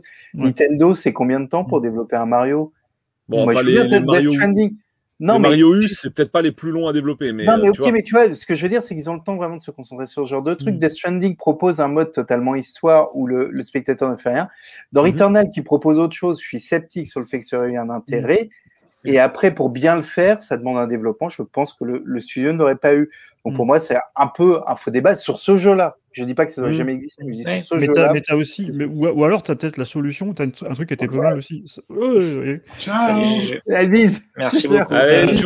T'avais aussi, t'as aussi une alternative qui est euh, dans, euh, dans Donkey Kong, qui, qui est aussi un jeu très très dur, qui est Donkey Kong Country Tropical Freeze, qui était sorti à l'époque sur, euh, sur Wii U, qui était quand même un jeu très très dur, un jeu de plateforme en Magnifique. 2D qui pour la peine est vraiment très très exigeant. Euh, en fait, ils ont, le jeu était sorti à l'époque sans, sans mode easy, et depuis, ils l'ont ressorti, quand ils l'ont ressorti sur Switch, ils ont ajouté un mode. Euh, donc ceux qui l'avaient déjà fait, ben, de toute façon ils l'avaient déjà fait, donc c'est pas forcément euh, pour eux. Mais par contre, ça permet d'ouvrir le jeu des années plus tard à un autre public. Donc c'est aussi une autre approche de, de le faire peut-être plus tard. Ou il y a pas mal, de- il y a, il y a pas mal de, de, de- de- de techniques qui permettent de, le- de, de le- de le faire. Mais euh, après c'est la question effectivement quand tu as, des ouais. jeux, t'as des jeux où t'as où la difficulté fait partie de la proposition et fait partie Ah oui, du concept en fait. Hum. Parce donc, que, en fait, dans ce euh, toute la saveur, parce qu'en fait, euh, pardon, je vais te laisser, de fi- je vais te fi- laisser Ouais. finir, mais on, on expliquera le, le- le pourquoi de la difficulté en fait dans un jeu. Mm. Mais alors, juste. Pas, pas- Ah non, pardon, juste pardon, que Stéphane puisse finir sa phrase. Je vraiment, pense qu'il y a, y y y de tout de toute façon. et Le, le- le monde du jeu est tellement varié aujourd'hui que tu, enfin pour moi, ça me choque pas d'avoir des jeux. euh, mais je, genre, et je suis le premier, on va en parler quand on parlera du mode easy, je suis le premier à en souffrir parce que moi, effectivement, euh, j'adore le jeu vidéo, mais je, je me considère pas comme un, comme un joueur euh, euh, super habile ou quoi. Où il y a, plein de, de genres de jeux auxquels je suis très mauvais et, euh, et, euh, suis- voilà, je l'assume.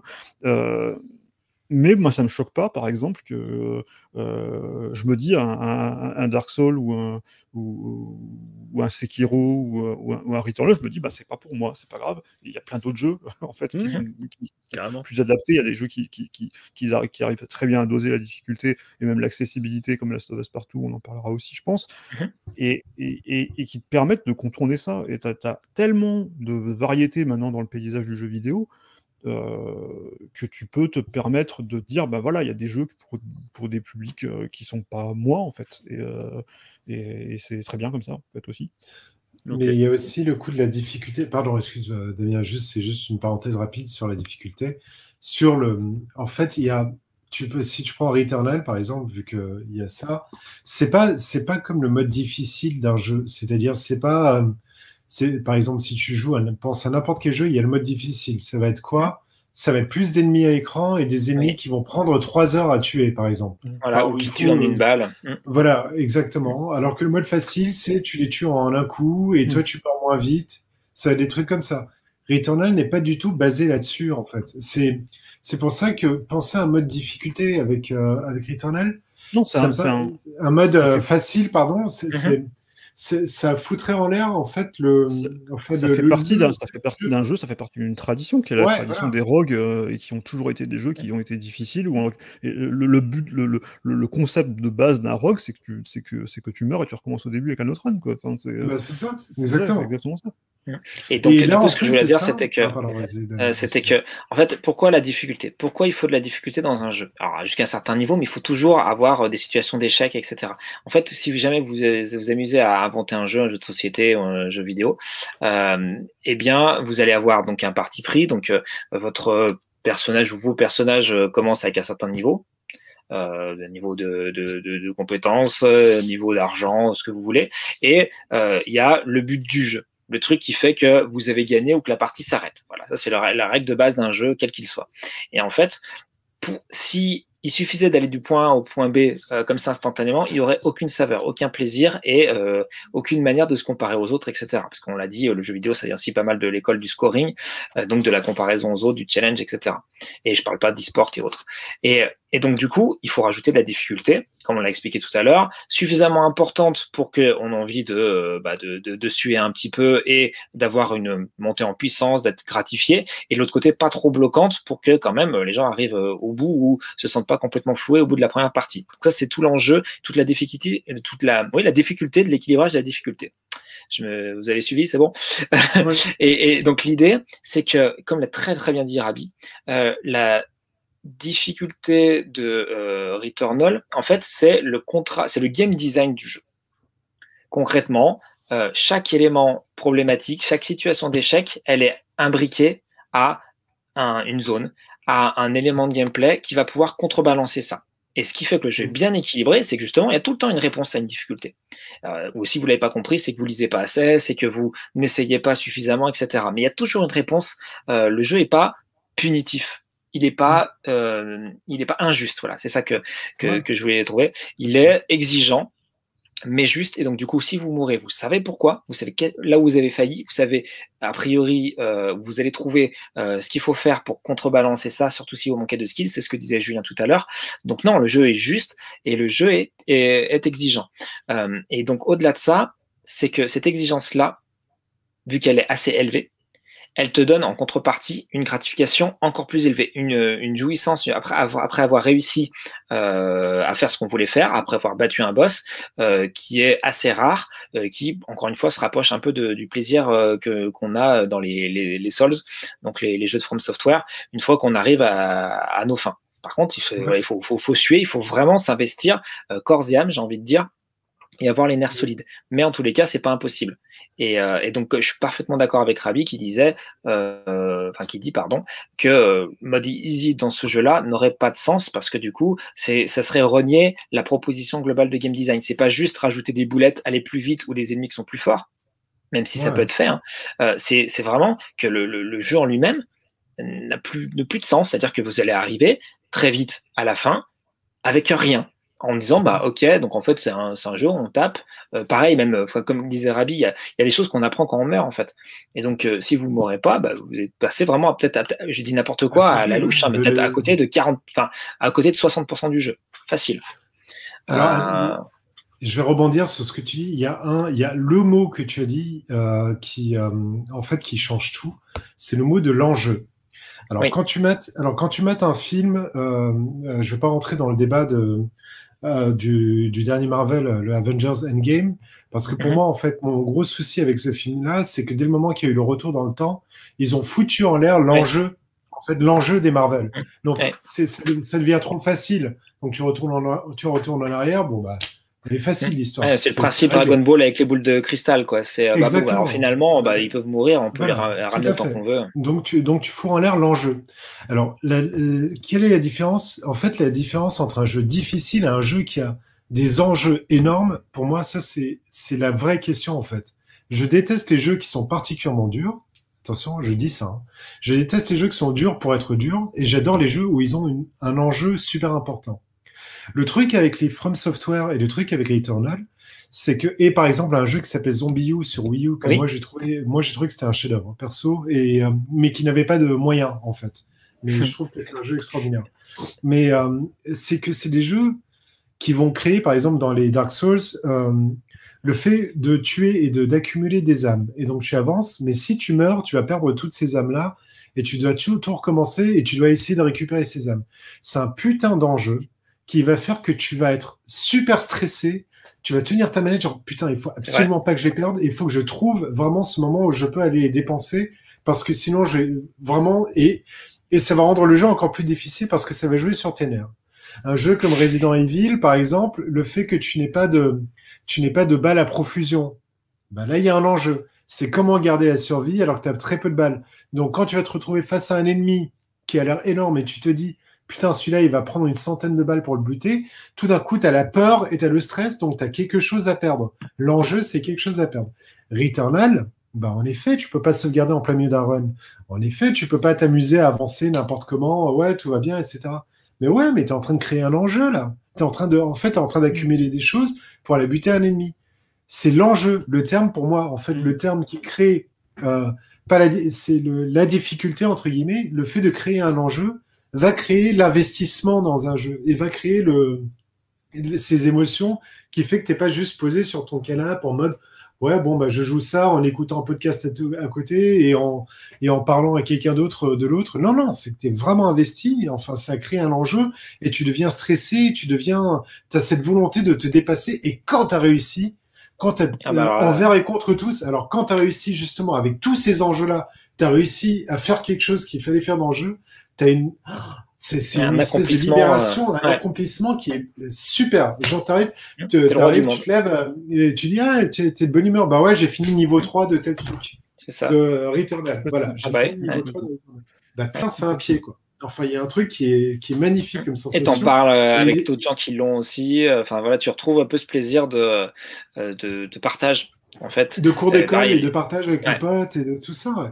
Et Steph parlait l'autre fois justement de, de Céleste qui a exactement ça. Ben, Céleste, en fait, moi, c'est un jeu que j'adore vraiment euh, parce que euh, la difficulté, elle est pas seulement dans le concept du jeu, elle est dans le scénario. Parce que Céleste, c'est l'histoire d'une d'une fille, Madeleine, qui euh, entreprend de gravir une montagne. Et, euh, et le jeu, en fait, on l'accompagne dans sa quête euh, et dans ses doutes. Elle a, et au bout d'un moment, on a un double, alors sans, spoiler trop le jeu, parce que peut-être qu'ils l'ont pas encore euh, fait, mais euh, il y a toute une, dynamique autour d'un double qui est en fait son, son, mau- son mauvais côté, en fait, son côté euh, euh, qui, la, remet dans sa peur, dans ses doutes, et dans, son manque de confiance en elle. Et du coup, tu avances dans le jeu. C'est un jeu de plateforme qui est extrêmement dur. C'est un peu ce qu'on appelle aujourd'hui un masocore, un peu. suis pas j'aime pas trop ce mot euh, euh, parce que je trouve pas du tout que ce soit un jeu masochiste euh, céleste, au contraire. Mais c'est un jeu justement où tu as toujours une, une énorme satisfaction en fait de te dire au départ, tu vois, tu vois le niveau, en fait, au début, tu te dis, parce qu'en fait, c'est un jeu où tu avances par tableau, en fait, quasi. Euh, des fois, tu as un petit peu de scrolling, mais en général, c'est des niveaux qui sont quand même très, très courts ouais, euh, fiction sur deux trois écrans euh, et au bout d'un moment tu, tu- tu- quand tu vois le truc tu te dis mais c'est pas possible c'est impossible en fait c'est impossible un peu comme dans, un peu comme dans, dans, dans- pour prendre une référence cinématographique euh, je vais parler d'Empire contre-attaque le, le passage où Oui. t'as où t'as Luke avec Yoda qui dit euh, c'est pas possible et t'as Yoda qui lui dit euh, c'est parce que euh, oui c'est c'est parce que c'est parce- justement parce que tu penses que c'est impossible que c'est impossible en fait Mhm. euh, et, et c'est exactement ça en fait. Tu vois le truc, tu dis c'est pas possible, j'arriverai jamais à le Ouais. faire. Et en fait, tu Ouais. le fais, tu, tu meurs, tu, tu, refais, tu remeurs, tu refais, tu remeurs. Et, au bout d'un moment, tu commences à comprendre ah mais non, faut faire ça en fait. Faut... Parce que c'est un jeu qui, il y a- il y a aussi très très euh, Ouais. toute une mécanique de combo euh, de, de, de, de- avec des doubles sauts, euh, des, des, des petits items qui peuvent régénérer ton double saut. Enfin, t'as plein, de- t'as plein de trucs comme ça dans, dans, dans Céleste. Et au bout d'un moment, tu arrives au bout. Et, et quand tu arrives au bout, tu dis, waouh, super. Et en plus, tu as aussi une autre dynamique qui est dans pas mal de niveaux, tu as des fraises à récupérer. Ah qui oui. sont encore plus balèzes à, récupérer. ouais, euh, pour, euh, et puis, et puis tu as des cassettes aussi. Enfin, tu as plein, t'as plein de petits trucs à récupérer. Ouais, très bien. Et au bout d'un moment, tu te mets à essayer. de- Moi, j'ai j'ai pas tout fait. Je suis loin d'avoir fait toutes les, tous, tous les trucs euh, à récupérer en plus. Mais j'en ai fait quand même le plus que je pouvais. Je me dis à un moment, euh, quand, à chaque fois, il y avait souvent un niveau où je me dis Ah ben tiens, euh, ah ben, là je vais essayer de choper la fraise parce que, parce que j'en ai, j'en ai envie. Et, et quand je l'avais en plus, je me dis Deuxième récompense. euh, euh, et c'est voilà, vraiment tout est dans, dans, dans cette mécanique-là, et, euh, et, tu vis en même temps que l'héroïne euh, ce- ce- ce- cette, cette satisfaction-là d'être arrivé à, te- à te relever un défi, euh, à te- à- à t'imposer un défi et le relever. Ah, il y a un autre jeu qui Et encore une fois, voilà, on parle pas de, enfin, euh, Mm. pour être très clair, on parle pas de, de, de, de jeux difficiles pour, pour essayer de se vanter, pour dire qu'on est des très bons joueurs, etc. Ce qui n'est pas le cas. Ah. Euh, c'est on parle juste de fun en fait. Hein. C'est pas, Euh, pas du tout le cas. Bah, c'est- re- fun qui passent. Ouais. Pardon, excuse-moi, vas-y. Je, m'avance peut-être sur- justement sur le côté sur la discussion sur, le- sur les modes easy.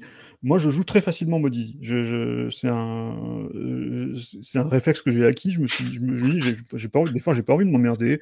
Euh, Des jeux qui sont basés sur l'histoire, il y a des trucs sur lesquels je suis mauvais dans les combats. En général, quand il faut viser, je suis super mauvais. Du coup, je mets, je mets le jeu en mode easy, comme ça, je vois l'histoire. Et, d'ailleurs, c'est souvent le signe d'un, d'un jeu qui est pas forcément très très bon quand tu t'intéresses plus à l'histoire que, qu'à la mécanique. Céleste, il y a, il y a aussi un mode euh, assisté dans Céleste. hein. Il y a- il y, a un mode qui te permet de, de- de finir les niveaux plus facilement, un peu justement comme dans le, ce qu'on évoquait, un peu comme dans les Mario, euh, dans les New Super Mario Bros. et euh, dans, dans Donkey Kong Country Tropical Freeze. Je ne l'ai jamais utilisé dans Céleste. Je l'ai fini tout le jeu en mode, en mode normal. Après, il y a des modes encore plus difficiles. Depuis, il y a des DLC qui sont sortis complètement. Mazo, que j'ai ouais. pas encore fait, mais qui sont, euh, qui sont complètement là pour la peine vraiment maso, je pense. Ouais. Mais en tout cas, euh, c'est un jeu que j'ai fini, euh, pas à 100%, mais je l'ai fini euh, sans mode easy et sans parce que j'avais envie de m'accrocher. Et un deuxième parce jeu que la promesse fait- de gameplay, c'était vraiment ça. Alors qu'à l'inverse, par exemple, un, un Tomb Raider, un Uncharted ou machin, si tu mets en mode facile, c'est parce que tu veux aller, j'imagine, plus vite et en gros, Voilà, ça, aller connaître toute l'histoire, voilà, aller au bout de l'aventure. t'es- voilà. t'es- t'es presque plus passionné, parce que moi, c'est des, moi, c'est des genres de jeux. Bon, alors, j'adore Uncharted. euh, Ouais. j'ai- fait les quatre euh, et j'ai pris beaucoup de plaisir à les faire. Mais c'est un genre. Au bout d'un moment, ce genre de jeu, je me suis dit. Qu'est-ce qui m'intéresse plus dans le jeu presque C'est presque plus le côté série que le, que, que le côté jeu en fait. Bah oui, Parce que c'est- finalement, c'est tu- le, le- le côté jeu, bah, tu, tu, tu, tu- tu sautes de, de plateforme en plateforme et des fois tu, euh, tu, euh, tu fais un massacre euh, Ouais. qui te- qui t'enverrait en prison. D'ailleurs, ça me fait toujours marrer dans ce genre de, dans ces jeux. C'est c'est qu'en fait, tu un Ouais. psychopathe qui, qui tue 150 000 personnes pour rien. c'est ça, se met toujours à, à manuel. Mais voilà, pour en revenir à Céleste, c'est vraiment, euh, j'ai vraiment ressenti ça. Et il y a un deuxième jeu qui m'a fait ça, mais dans un genre complètement différent. Alors lui, je l'ai même pas fini parce que il y a un bout d'un moment, j'ai dû m'arrêter parce que ça me rendait complètement dingue. C'est The Witness. Oui. Très bien. The Witness, qui est, un, fait. qui, est, qui est un jeu de, de, Jon- de Jonathan Blow qui avait fait Braid. Braid, Mhm. si on pourrait en parler d'ailleurs. Oui, Euh, oui. The Witness, c'est un jeu qui, qui est basé sur des petites énigmes qu'il faut euh, euh, résoudre avec des. Enfin, on est sur une île, il y a plein d'énigmes à résoudre qui sont Mhm. sur des écrans où il faut faire. euh, il y a- avec des mécaniques qui deviennent complètement. euh, c'est quand même très. C'est du casse-tête, mais euh, au niveau quand même très très élevé. Euh, et The Witness, alors j'ai- je suis pas allé au bout parce qu'il y a, y deux trois mécaniques là où j'ai complètement bloqué. Je me suis dit non, j'y reviendrai un jour quand j'aurai vraiment mon cerveau qui sera qui sera dispo. Euh, mais en tout cas, à chaque fois que j'ai réussi un casse-tête et à comprendre une mécanique et à résoudre le suivant et à résoudre le suivant, tu, tu chopes, une monde. satisfaction de dingue quand tu arrives à faire ça. Ouais. Alors que c'est bah, pour moi, c'est exactement équivalent à Mm. Returnal en fait. Returnal, si on prend le truc de loin, c'est une sorte dans de, d'ensemble de casse-tête. Hein. Et, euh, et, euh, et en fait, ce qui est excellent dans The Witness, euh, je me rappelle, c'est un micro spoil, hein, il y a un, endroit où on, on est dans une espèce de désert et tout, et, euh, et bon, je regardais, je trouvais pas trop, et, et je vois un machin, je dis tiens, et si j'essaie ça? Mais limite, j'y croyais pas. Mm. Et, quand j'ai vu que le jeu avait une réponse Mm. à mon intuition, mais, mais j'étais ah, j'ai dit mais c'est pas vrai, il a pensé à ça et tout, c'est fois, génial. il Là, suffit, j'étais- il suffit de, de- Ah. de prendre un peu d'auteur pour voir un truc. C'est ça, t'as exactement. Et- là, du coup, tout s'éclaire, la vie change, quoi. C'est ce que disait Mm. Rabi tout à l'heure. euh, C'est un, un sentiment d'accomplissement qui est euh, incroyable. Surtout quand tu as l'impression que c'est de la créativité, que c'est toi, Mm. comme ça, qui, de ton propre chef. Tu dis, bah tiens, est-ce que j'essaye ça? Et en fait, euh, si tu réfléchis bien, tu vois que c'est euh, du game design hyper malin, avec des brillances, des machins, des euh, une vue qui va te faire que tu vas voir plus ce truc-là qu'un autre truc. Enfin, c'est c'est très très malin parce qu'en fait, le game design, Ouais, souvent, c'est suggérer des choses aux joueurs. C'est le game design que j'aime. Ouais.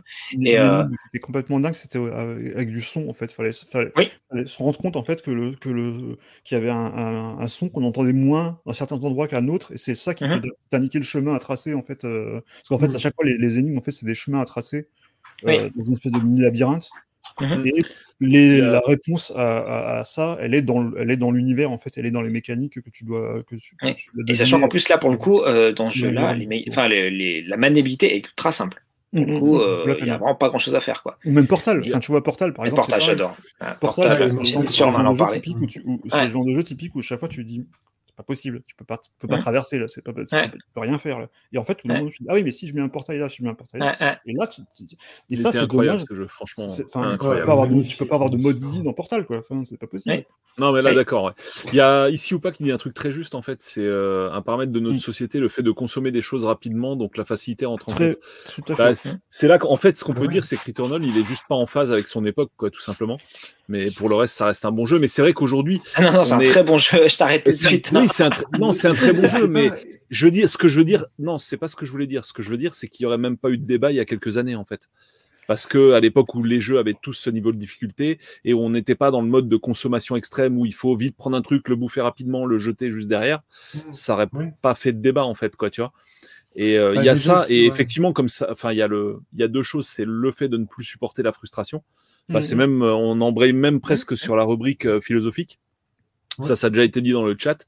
Et ça, allié au fait qu'aujourd'hui, on est vraiment dans le mode de consommation à l'extrême. Je, je sais plus qui disait, mais en fait, oui, moi, j'avais deux jeux par an à l'époque. Et aujourd'hui, mais même sans payer, euh, je dis toujours, avant, on avait le temps, mais pas la thune. Maintenant, normalement, c'est le contraire. Mais même quand c'est pas le cas, même quelqu'un qui n'a plus de thune aujourd'hui, on avait fait une émission Gamer and Geek sur le sujet, c'est faut-il encore payer ses jeux vidéo? Euh, Ouais. Je vous renvoie, bah, vous regarderez la liste sur euh, Ouais, Apple Podcast ou Spotify. Gold, euh, Mais aujourd'hui, on a euh, du jeu gratuit qui loot, mais H24, quoi, quasiment. Là, je veux dire, aujourd'hui, tu c'était juste les contrôle. Game Store, t'as au moins un jeu par semaine gratos. Aujourd'hui, contrôle, voilà. Euh, hier, c'était autre chose. Enfin, ça n'arrête plus. Mm. C'est quelque chose qui Ouais. était mais impensable à l'époque. Et, euh, et on est vraiment dans ce mode de consommation où on va être bombardé de, de Et- titres à faire. Et euh, je veux dire, aujourd'hui, on a quasiment tous une liste Steam avec 300 jeux dedans. Enfin, où si tu fais l'addition Ce qui est bien, ce qui est bien quelque part aussi, parce que sur les ça- devient n'importe quoi, en Mm. fait. Ça, ça donne plus de choix aussi. Mais c'est vrai que tu as, Ouais. ce côté, tu peux toujours jouer à autre chose en fait. Et, euh, et moi, ça enfin, quand, quand j'avais. le genre de truc, quand tu, quand tu te remets à jouer à des, à des jeux rétro et, euh, et même à des, euh, un truc tout bête en fait. Euh, quand j'avais acheté la, la, la SNES Mini, je l'avais branchée sur ma télé. Et la SNES Mini, t'as- t'as- tu n'as pas de possibilité de revenir au menu sans te lever et faire appuyer sur le bouton Oui. reset de la console comme à l'ancienne et, et de choisir ton jeu autrement. Et je me suis rendu compte que des jeux qui me frustraient euh, sur lesquels j'aurais, abandonné, j'aurais joué à autre chose, bah là, en fait, je persévérais, en fait, parce, qu'il fallait que je me lève, et du coup, j'avais pas envie de me lever, j'avais envie de continuer à jouer. Et, et, et, et c'est juste, des fois, c'est juste le, c'est le, le, complexe du, le complexe du choix, en fait. C'est-à-dire que tu as plein de, as tellement de choix, et tu as tellement de possibilités euh, de changer de jeu. Aujourd'hui, euh, tu appuies sur un bouton de ta manette, tu peux quitter ton jeu, tu peux en lancer un autre, qui fait que tu vas moins persévérer. Dès que tu vas avoir une difficulté, tu vas, tu vas rage quit, comme on dit. Euh... Ouais, c'est ça, complètement. Le jeu, le jeu il, a, il, faut un jeu, il faut percer un peu pour, euh, pour y jouer, c'est même pas la peine. C'est, mais ça, c'est aussi la génération Spotify qui a créé ça pour la musique. Aussi, parce que tu as, c'est que, c'est que maintenant, voilà, maintenant. Tu euh, direct. Enfin, moi, tu as accès à tout. Moi, ah, ça, moi c'est très bien comme, comme, je, exemple. Je, je, suis dans la musique et c'est exactement le souci. Euh, c'est, euh, c'est maintenant, très bon, le, problème, c'est que les gens, les, les 30 premières secondes, s'ils ah, 30 secondes, ils vont même pas, même plus donner la chance, c'est même plus une question d'album, ils vont plus donner la chance à un titre plus de 30 secondes. C'est, justement un très bon exemple Spotify parce que c'est euh, par rapport au, au, au, retour du vinyle qu'on a vu depuis, euh, depuis une dizaine d'années, où tu te rends compte que ben, tu apprécies quand même beaucoup plus la musique quand tu es ouais. obligé d'aller te lever pour aller changer de face euh, et, que tu peux, et que tu fais rien d'autre en fait quand tu écoutes, un, quand écoutes un vinyle ou, ou même un CD. Tu, Oui. tu, t'as perdu ce côté euh, j'écoute de la musique en zappant. Euh, Mmh, bah, comme et- euh, la lecture d'un livre, euh, Bah, hein. Voilà, c'est, c'est, ou même d'une émission quelle qu'il soit. euh, Je, enfin, le nombre de personnes qui aujourd'hui euh, regardent une série ou un film en mettant que sur leur téléphone en train de parler avec Pierre-Paul ou Jacques, ou même d'aller sur les réseaux sociaux, etc. Après, j'adore Euh, les deux. Hein. bombardé Je- de je suis en train notifications de dire vieux- C'est ça. en train de dire que je suis un, un vieux con qui écoute que des vinyles et, euh, et, et- Mhm. et j'adore aussi beaucoup euh, Apple Music ou Spotify ou, ou d'autres Mhm. services de, de, de musique en streaming parce que ça permet parce qu'en plus, ils, ont, ils, ils diffusent nos podcasts, hein, donc oui, oui, ils sont Voilà. super bien. ça, ça te, ça te- ça te permet Oui. voilà, exactement. Ça te permet aussi d'é- d'écouter plein de choses et, et- et c'est super de pouvoir te dire ah bah tiens je je- je- j'entends j'entends parler de tel album je peux l'écouter en, en, en 10 secondes ça c'est vraiment c'est vraiment génial mais euh, et pareil pour le jeu vidéo je veux dire le Game Pass moi je- c'est ma c'est ma mon can actuellement euh, c'est sur le Game Pass que je joue le plus parce que parce que t'as as plein de jeux tu découvres plein de jeux des fois ça te plaît pas tu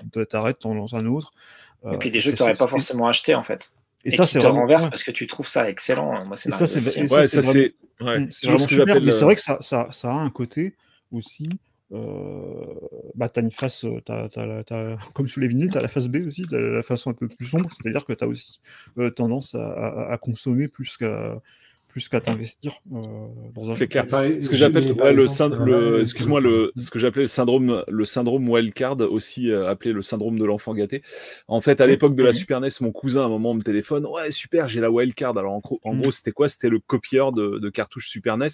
Et donc on rappelle qu'à l'époque, bah, la cartouche Super NES, ça valait 500 balles et même 1000 balles, hein, 1000 francs français pour certains, mm, mm. notamment les jeux d'import Street Fighter et compagnie qui étaient à 990 francs. Ah C'est un truc de dingue. 600, Et donc, c'est 150. euh, moi, je l'avais chopé à, à 1000 balles, en fait. euh, mais vraiment, quand il venait de Ah. sortir, et le premier Street, ouais. Bon, après, j'allais à l'hosto pendant un mois, donc si tu veux, j'ai des excuses, entre guillemets.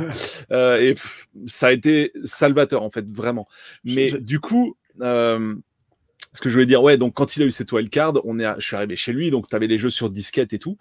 Et il avait donc tous les jeux de la Super NES, tu vois, le truc que Mm. tu pouvais même pas imaginer tellement c'était cher, tellement il te fallait un budget incroyable pour avoir tout ça. Et au final, c'est la soirée de ma vie où j'ai le moins joué à un jeu vidéo. C'est-à-dire, j'ai passé c'est- ma soirée à défiler Ouais, les jeux. Mm, J'ai fait pareil. que goûter en fait. J'aurais eu des versions démo de chaque jeu Super NES que ça n'aurait rien changé à la soirée. Et c'est vraiment le syndrome Steam aussi maintenant, quoi. Je veux dire, tu as 400 Oui, jeux dans ta, euh, dans ta ou c'est- ou c'est comme aujourd'hui euh, avec les avec les Everdrive et, euh, et les full sets euh, des gens qui enfin voilà tu tu enfin tu tu, tu- tu dis ouais j'ai accès à toute la Logitech d'une console mais en fait tu vas tu vas pas tu vas essayer tu vas en essayer euh, 10 15 20 euh, 30 et tu vas jouer à rien en fait au final Ouais, il Et, faut. Bah après, enfin, c'est pas parce que tu as un Everdrive que tu joues à rien. Tu peux en Non, défiler comme ça, mais justement après, tu peux aussi découvrir la pépite que Oui, tu n'aurais pas oui, découvert avant quand tu étais ultra limité, et du coup, cette c'est- pépite te mettre à fond t'as dessus. vraiment les t'as vraiment les deux côtés. T'as vraiment Oui. les deux côtés. Il faut réussir à tu, tu sais qu'en plus le, jeu sera faut pas forcément euh, dispo à vitam aeternam sur le Game Pass. Euh, Ça t'encourage aussi à le finir un peu plus vite. Moi, je sais qu'il y a un certain nombre de jeux Mm. indépendants, bon, qui n'étaient pas forcément les plus longs euh, de la Terre. hein. Euh, pour citer, bah, il y avait euh, euh, The Tourist, euh, il y a Game, oui. enfin plein de petits jeux comme ça. En gros, je me suis dit bon bah allez, si je m'y mets et que ça me plaît, je le finis quoi. Parce que si jamais il y est plus, bon après au final j'ai fini par finir acheter les jeux parce que je les aime beaucoup. Mais mais en tous les cas, effectivement, ça peut aussi responsabiliser indirectement. Un- Ça peut responsabiliser les joueurs qui, euh, du coup, savent que le, le jeu sera pas euh, ad vitam aeternam sur la sur la plateforme. Euh, Je voulais juste dire un truc par rapport à. Alors déjà, un, l'émission Faut-il acheter encore des jeux vidéo? C'est saison 1, épisode 7. Voilà, si ça vous intéresse, euh, émission hyper intéressante comme toutes les autres. Et un autre truc qui est paradoxal parce qu'on dit que voilà Returnal est un jeu très difficile et que aujourd'hui euh, bah, en gros on a des jeux qui sont plutôt faciles ou alors des jeux qui peuvent être très exigeants comme les Souls euh, il y a un truc qui est d'un point de vue purement technologique qui apporte vraiment euh, enfin qui qui fait passer la pilule de la difficulté un peu plus facilement, c'est le SSD et c'est les retries immédiats. C'est-à-dire que Returnal, euh, vous m'ouvrez, vous recommencez instantanément. En plus, il y a un gros effort ouais. Demon's Souls, pareil. Euh, il y a un gros effort sur la continuité qui fait qu'en fait, on a une sorte de variété dans les vidéos d'intro qui nous réintègre euh, à l'univers, donc de, enfin, à la zone de jeu principale de, de Returnal de, base, et euh, qui est plutôt bien amené, et qui fait que du coup, ben, le retry est immédiat et qu'en gros, un peu comme dans Hades ou dans, dans Dead Cells, euh, il n'y a pas vraiment de fin. C'est-à-dire qu'une fois qu'on meurt, on recommence tout de suite parce qu'on dit bah tiens maintenant, est-ce que, que cette fois, qu'est-ce que j'ai comme arme? Oh, elle est pas mal. Allez, je vais quand même continuer parce qu'après voilà. Et, euh, et, et c'est comme ça que euh, ouais, j'arrive souvent à, à finir très tard à jouer à Returnal. euh, est-ce que les gens ne le savent pas Et attends, est-ce que les gens ne le savent pas obligatoirement par rapport à Eternal Pour ceux, ceux qui voient, enfin, ceux qui n'ont pas joué au jeu et qui, Oui, qui gueulent et qui sur beaucoup critiquent. d'aspects, il y a ceux qui ne savent pas et tu ne le vois pas systématiquement dans les, euh, dans les chroniques et tout. C'est que par exemple, si tu si arrives à un niveau, euh, disons que tu, tu recommences, tu as perdu, tu es arrivé très loin. Allez, on va dire, tu es arrivé au troisième niveau. Waouh, truc extraordinaire. Tu recommences de zéro avec ton arme de merde et tout. Et donc, tu es là à pester. Mais la vérité, c'est que si tu vas direct au troisième niveau, vu que de toute façon, tu as, euh, tu as un raccourci pour y aller Oui. direct, c'est dès que tu arrives au troisième niveau ou bien n'importe quel niveau, tu vas, tu vas prendre une pilule, entre guillemets, Mhm. qui va faire que directement toutes les armes de ce niveau vont être au niveau de ce niveau. Ouais. Tu commences pas par le niveau 1 et tu dois monter niveau 2, niveau 3. C'est que directement, tu vas être en niveau 5 ou 6 de ton arme ou euh, niveau 20 de ton arme. C'est selon le niveau dans lequel tu es. Je sais pas si. euh, Si bah, c'est un peu- si Alors, c'est ce pas tout à fait pareil, mais par exemple, dans les, dans les Souls, euh, c'est assez difficile d'arriver jusqu'à un endroit, puis après, en fait, on a une sorte de, de, de porte, de portail qui nous ouvre euh, le, le- enfin, l'entrée euh, à, cette, à cette zone euh, bah, dès, le, dès le, le retry, en fait, dès qu'on dès, dès Voilà, est mort, on peut, du coup, très facilement, euh, on passe outre toute une, tout un pan de la difficulté, et en fait, c'est une sorte de ouais, téléporteur, on peut dire ça, euh, t'amène du coup dans une zone où euh, le, le matériel que tu vas avoir euh, sera au niveau de la difficulté de la zone. Donc en fait, euh, ça va progresser avec toi. Donc tu Donc, progresses en même donc, temps que la progression obligé, euh, t'es pas obligé de farmer pour monter en niveau, c'est ça que je veux dire. C'est que Oui. directement, tu arrives, c'est voilà, c'est disons le jeu, tu crèves, tu commences en level 0 par exemple, et tu dis ouais, bah, je vais aller au niveau 5 qui est allé en, en level 20, on va dire. Hum, Bah, hum. tu vas arriver au, euh, au level 5, donc euh, en prenant les raccourcis qui est en 30 secondes, tu arrives au level 5, et au level 5, tu prends une pilule qui directement, directement, te met les, euh, les armes en, en level 20. Oui, à fond. Donc, ouais. euh, On plus tous les trucs que tu as débloqués. Ouais. on jeu poursuit te sur le côté, récompense de euh, rester. le Mm. côté euh, philosophique, euh, philosophe geek, on avait dit.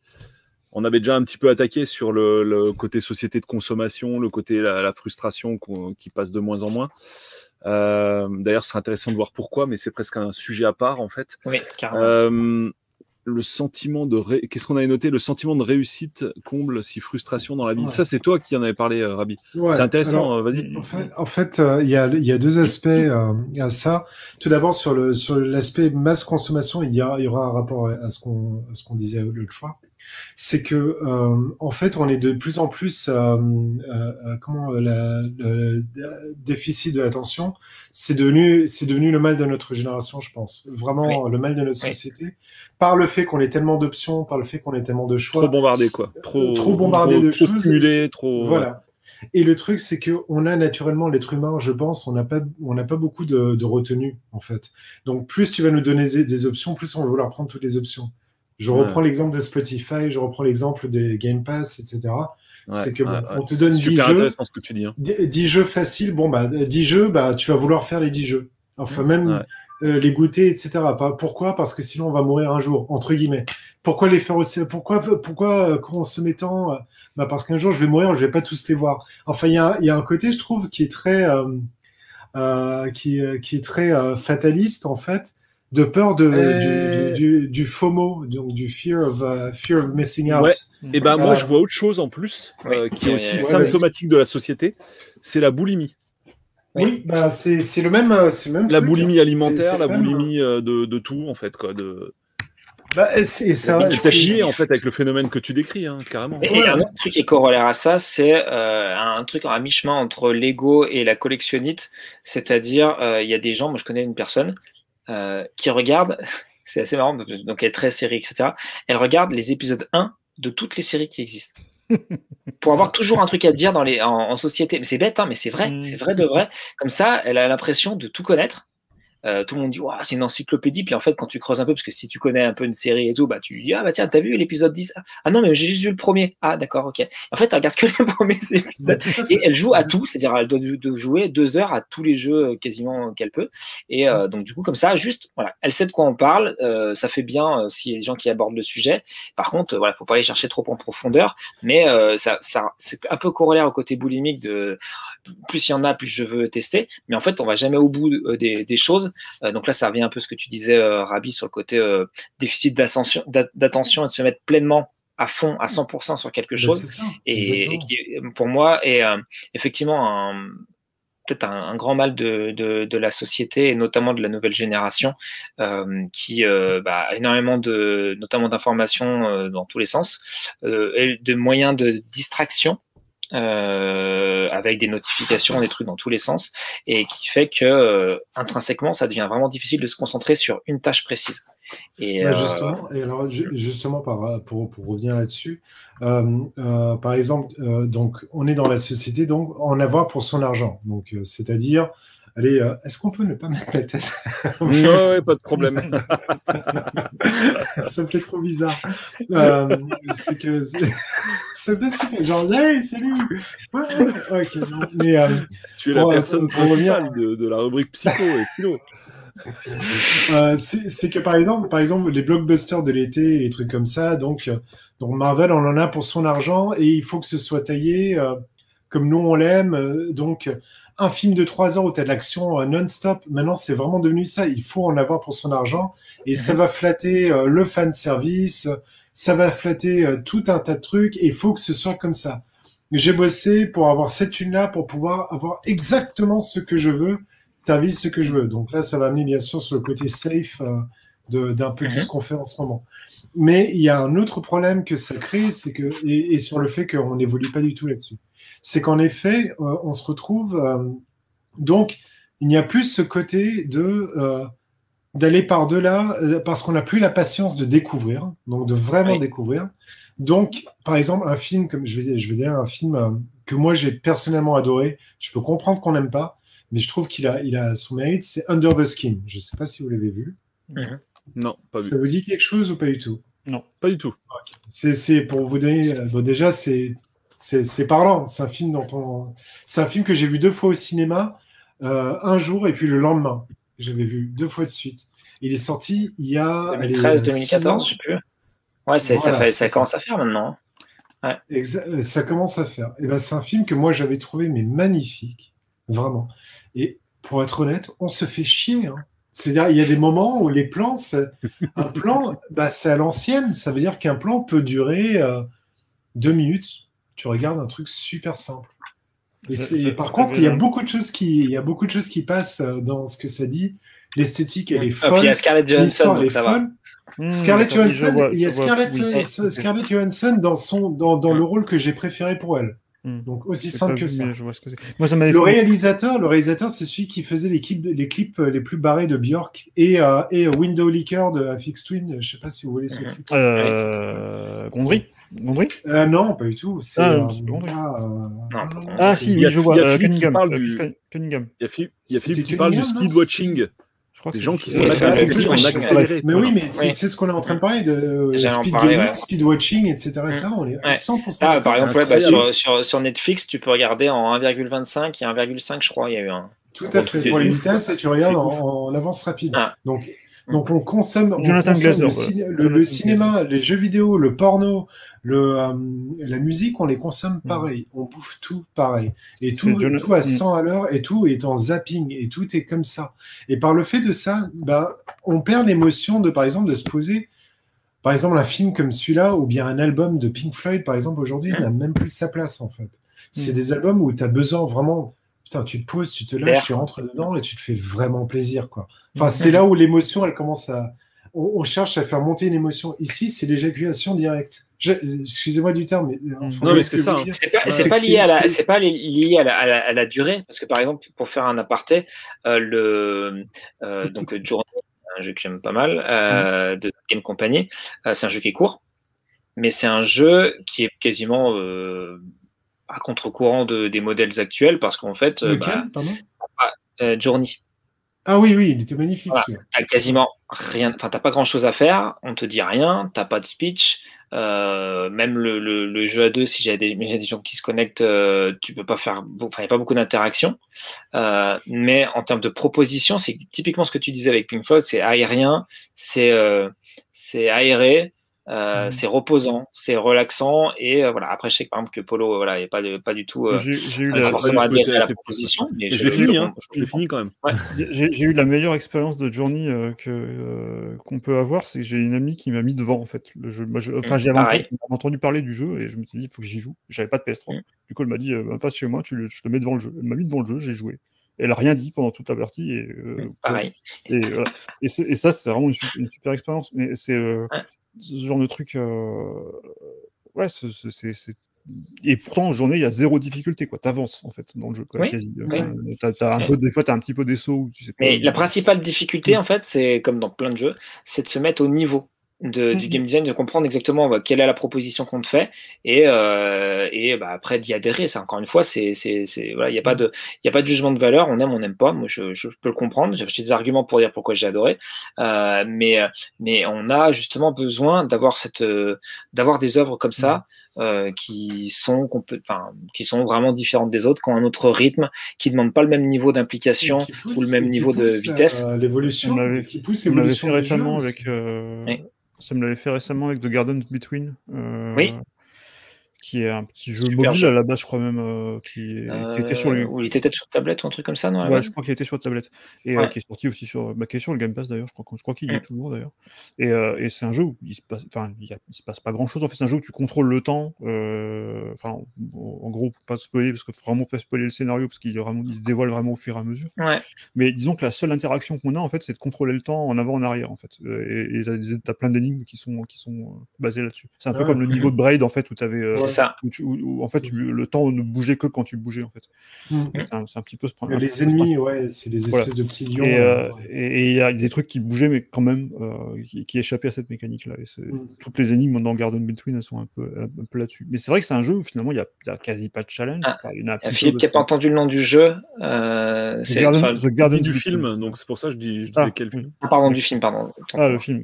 D'ailleurs, le, le réalisateur, du film, c'était Jonathan Glazer, voilà, de Under the. Skin, Oui, voilà, Jonathan qui avait fait plein de clips, notamment pour Radiohead aussi. Donc le film, t'as dit, c'est Under the Skin. Under the Skin, Ok, c'est exactement ça. Under the Skin. ouais. Mais voilà, t'as Et, plein de euh, jeux, des fait, fois où t'as euh, où t'as Ouais, pas de pardon, challenge, mais c'est vrai que c'est aussi par rapport à ce que tu disais tout à l'heure, euh, des fois entre deux euh, gros trucs euh, super, super difficiles et super. Mhm. euh, bah, parfois, tu apprécies de faire juste un, un- un- un petit. Pareil, Poglis, dont on avait parlé euh, dans, Oui. dans une émission. Euh, bah, c'était vraiment plus le côté, euh, le- presque le côté artistique qui, te fait, qui te fait avancer en fait dans, dans, le Pour Mais il y a quand même une proposition ludique, c'est-à-dire que Oui, moi, pareil, je suis pas du genre, Ah, je suis très réceptif à tout ce qui est artistique, mais euh, je veux pas jouer à un tableau. Je veux jouer comme Oui. un jeu vidéo. Ou les jeux Et, de, euh, de, de l'éditeur du studio qui avait fait euh, Inside et, et Limbo aussi. oui. Et Limbo, euh, ouais. qui, qui était aussi un petit peu dans, dans, ce- dans cette optique-là. Rabi, Mais, en fait, euh, euh, le, la- le- quel lien tu fais entre le fait de devoir bouffer un maximum de trucs et euh, la peur de la mort? Et tu peux très Euh, bien avoir la peur de la mort, mais te dire, bah non, je vais me faire que quelques trucs, mais vraiment des bons trucs, tu vois, pour. Bah, bah, je, bah, je sais pas, là, là, enfin, c'est, c'est un truc que je vois actuellement, en fait. C'est, euh, c'est comme si on était euh, des. euh, enfin, comment, comment, les, comment on appelle les animaux qui, euh, qui amassent plein de trucs et qui. euh, les? Non, Enfin, vas-y, le- vas-y. non, le, le, le type, le, le type de, d'animal qui. euh, genre, qui est comme les écureuils, comme les. Un enfin, écureuil? prennent- Pas- non, c'est pas les Ouais, mais c'est un, c'est un nom, c'est, c'est un nom particulier qui, qui doit absolument Ah mettre oui, objets faire des réserves pour avoir à manger, oui, pour, Ouais, ouais, temps, voilà, exactement. On dirait qu'on a besoin de faire un maximum, un maximum de ré- réserves comme si on allait mourir demain, entre guillemets. C'est-à-dire que- qu'il fallait voir un maximum de choses, écouter un maximum de trucs, euh, consommer en fait un maximum de Ah. choses. fait, on, on profite d'absolument rien en fait en faisant ça. C'est En fait, c'est comme si on avait peur que la mort arrive avant, en fait, tu veux dire. Ouais. Avant la date Exactement. prévue, quoi. Et du Voilà. coup, qu'il fallait se gaver, euh, parce que, euh, en fait, la crainte de l'époque, quoi, peut-être tout simplement. Mm. Bah voilà, c'est, je trouve que c'est très, euh, en fait, c'est plus une référence à notre époque, en fait, à notre temps. Mm. J'ai l'impression que, et donc c'est là où on parlait de la frustration, donc euh, et de, de gagner la frustration. C'est comme si on avait, il y a, il y a plusieurs aspects, il y a trop de choses qui se passent et on peut pas profiter de tout et ça nous emmerde et il faut faire des choix. Et plus il y a de choix, plus c'est difficile de faire un choix, donc on va essayer de tout faire. Ça c'est aussi un gros problème, le, le, le choix.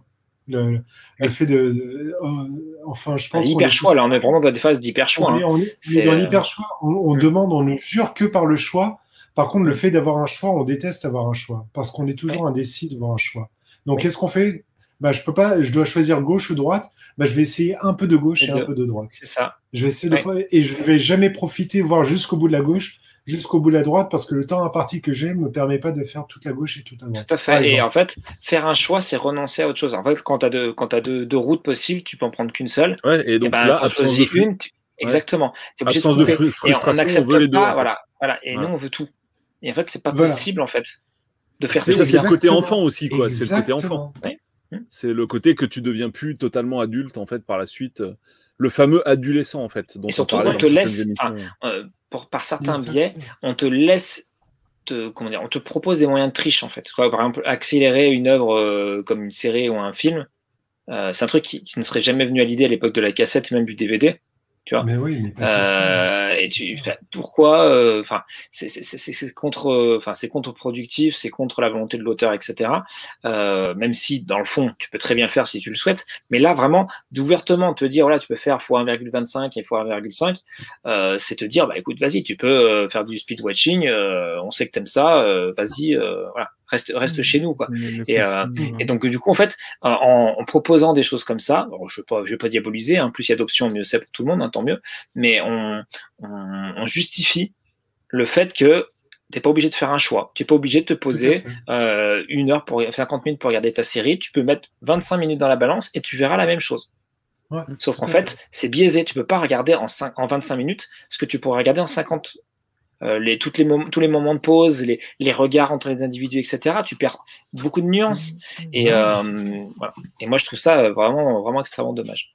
Mais tu prends, Ouais. tu prends Apocalypse Now, la version ciné et la version longue, mais c'est Mm. deux films qui n'ont rien à voir. Il y en a un, c'est- il y, a- il y a- il y en a, il y en a un, c'est c'est la, c'est s'enfoncer dans, dans l'enfer, dans l'enfer du Vietnam, et l'autre c'est une espèce d'épopée grecque, sans déconner, Mhm. où il y a plusieurs, il y a plusieurs arrêts, il y a plusieurs trucs où ils se retrouvent avec les Français au, euh, en Indochine, enfin, qui sont toujours là depuis l'Indochine. Ça te fait deux films qui n'ont absolument rien à voir. Euh, enfin, c- ça c'est pour montrer que l'appréciation d'un truc et la construction dans la longueur a son utilité. C'est pas pour rien, quoi. Enfin, c'est ces trucs qui sont pas pour rien. Pour vrai. revenir au sujet des jeux vidéo et pour revenir sur la frustration et par rapport à notre époque.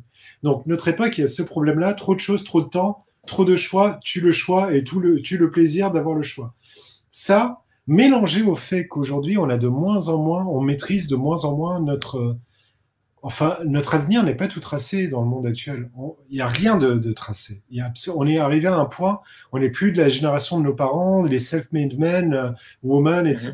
Tu qui- restes dans la même Ouais, boîte bah, toute ta carrière, euh, tu vois. bah, ou bien, voilà, ou bien tu Il y a sais plus d'insécurité, en fait. Insécurité a- sociale ou. euh, Exactement. Donc on contrôle plus rien. Donc le fait, donc et je, et je sais que ça se reflète. Enfin, je sais qu'il y a beaucoup de très personnel dans ce que je dis, c'est que je sais que bien sûr aussi, moi aussi, ma vie, euh, bon, je me regarde, moi je suis intermittent du spectacle, je bosse pas tout le temps, je bosse quand j'ai du boulot qui me, qui me tombe dans les mains. Euh, euh, et, et, je fais de la musique en plus dans une époque où la musique, euh, voilà, bon bah, ce, tout ce qu'on a discuté de Spotify, etc. Mhm, Euh, et donc tout ça, donc je maîtrise. En fait, j'ai beau me sentir quelqu'un d'assez libre, je sais que je le suis pas, et je ne maîtrise pas tout de ma vie en fait. Et, et le fait de pas maîtriser tout de sa vie, l'air de rien, je trouve que dans les jeux vidéo, et donc si on va parler des difficultés, les exigences du jeu vidéo, c'est là où il faut, où on, va essayer de retourner là-dessus, euh, ben fait que d'avoir des enjeux qu'on maîtrise, qui sont clairs, qui sont bien indiqués, tel est l'enjeu, il y a cet enjeu-là, il y a ce truc-là, c'est ça que tu dois battre, c'est ça que tu dois faire. Le fait de se battre et d'y arriver, à chaque étape qu'on y arrive, il y a une espèce de satisfaction actuellement que la vie ne nous donne pas en fait. Et je pense que ça, je pense que c'est un, c'est une, une façon de combler, de compenser une frustration aussi dans la vie qu'on puisse avoir de tous les jours. Enfin là encore une fois, je parle à mon, à mon exemple euh, qui est personnel et je pense qu'on est peut-être plusieurs à le partager. Et donc le fait de finir un jeu ou de finir une séquence particulièrement difficile va nous apporter une espèce de high, euh, de, donc de, comme, comme, un, comme un coup de drogue, quoi, qui, euh, une montée d'adrénaline ou de, ou de pas d'endorphine, de si d'endorphine d'ailleurs, mmh, qui, va, mmh. qui va nous faire un bien de fou qu'on va pas retrouver obligatoirement dans la vie actuelle. Enfin, dans le côté maîtrisé ou pas maîtrisé, quoi. Ah oui, oui, je comprends. Et du coup, le fait de ne pas pouvoir sauvegarder dans, dans Returnal et qu'on t'impose de, de, mourir, c'est énervant pour pas mal de gens parce que du coup, tu n'as pas de maîtrise en fait. Mmh. Le jeu te fait bah subir voilà, un truc euh, voilà, qu'on n'a plus l'habitude d'avoir. Il y avait un pour répondre à Kawabunga sur les 5, pour les 25 minutes, parce qu'il me dit par rapport à moi, ce que je vais dire, si j'ai 25 minutes pour regarder une série qui fait 50 minutes, bah pour moi, soit tu trouves une série, parce qu'il y en a un qui font 25 minutes, tout si t'as 25 minutes, et soit bah tu dis bah écoute la prochaine fois que j'ai 50 minutes, je regarde ma série quoi. Moi il y a plein de films que je peux pas regarder maintenant parce que j'ai pas les 3 heures qu'il me faut. Voilà, voilà. Bah, je la regarderai plus tard. Mais on peut pas encore faire de speed watching sur YouTube. Hein. Quelqu'un demandait si on finissait ouais, nos bah, vidéos YouTube. Ah, bah, non, si, il y a, si tu peux avancer. Y a, y a, bien sûr, tu peux accélérer. Bien sûr, tu peux accélérer la vitesse. Et puis, bah, non, tu peux faire des sauts de. Tu peux accélérer la vitesse. Ah, ok, tu peux accélérer. Je crois que tu avais des sauts de 2 secondes. Je savais même pas qu'on pouvait accélérer. Ouais. Ouais, Mais, euh... Tu peux accélérer ou décélérer. Parce que moi qui suis un peu enfin, musicos amateur. Non, mais je vais t'expliquer. Il y a un truc. Il y a... mais euh, moi, toi, je fais du piano et tout. Et, euh, et euh, des fois, je veux voir certaines techniques, certains, certaines gestuelles. Et du coup, je mets en, en décéléré pour euh, voir mieux certains, certains gestes. Voilà. Non, David demande c'est lié à la qualité de la série. Moi, je pense pas. Hein. Au contraire, il y a des gens, ils veulent se faire des bonnes séries, mais ils veulent s'en faire plus. quoi. S'ils peuvent s'en faire 5 au lieu de, de 3 ou 2. Ouais, parce que s'ils ont 2 heures dans leur soirée, euh, euh, bah, du coup, s'ils se disent qu'ils peuvent faire finir, bon, pas finir leur série, ça dépend quand même, mais euh, faire 4 épisodes au lieu de 2 dans leur soirée, et bah comme ça, en trois jours, ils ont fini leur série, ils sont contents. Non, mais c'est incroyable.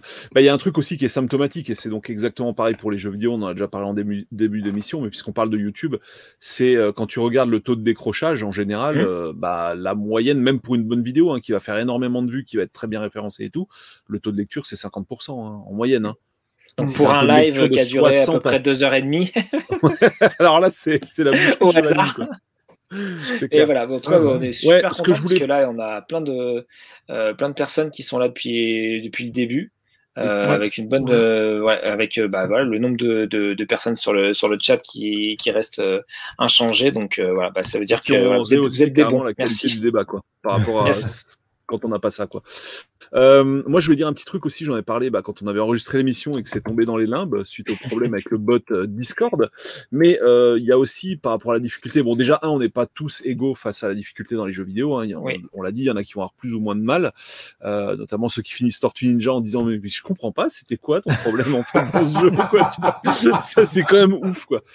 Mais euh, après, il y a un autre truc est, qui est lié à la personnalité, c'est le côté des personnalités où on va euh, attaquer plein de choses sans jamais les finir.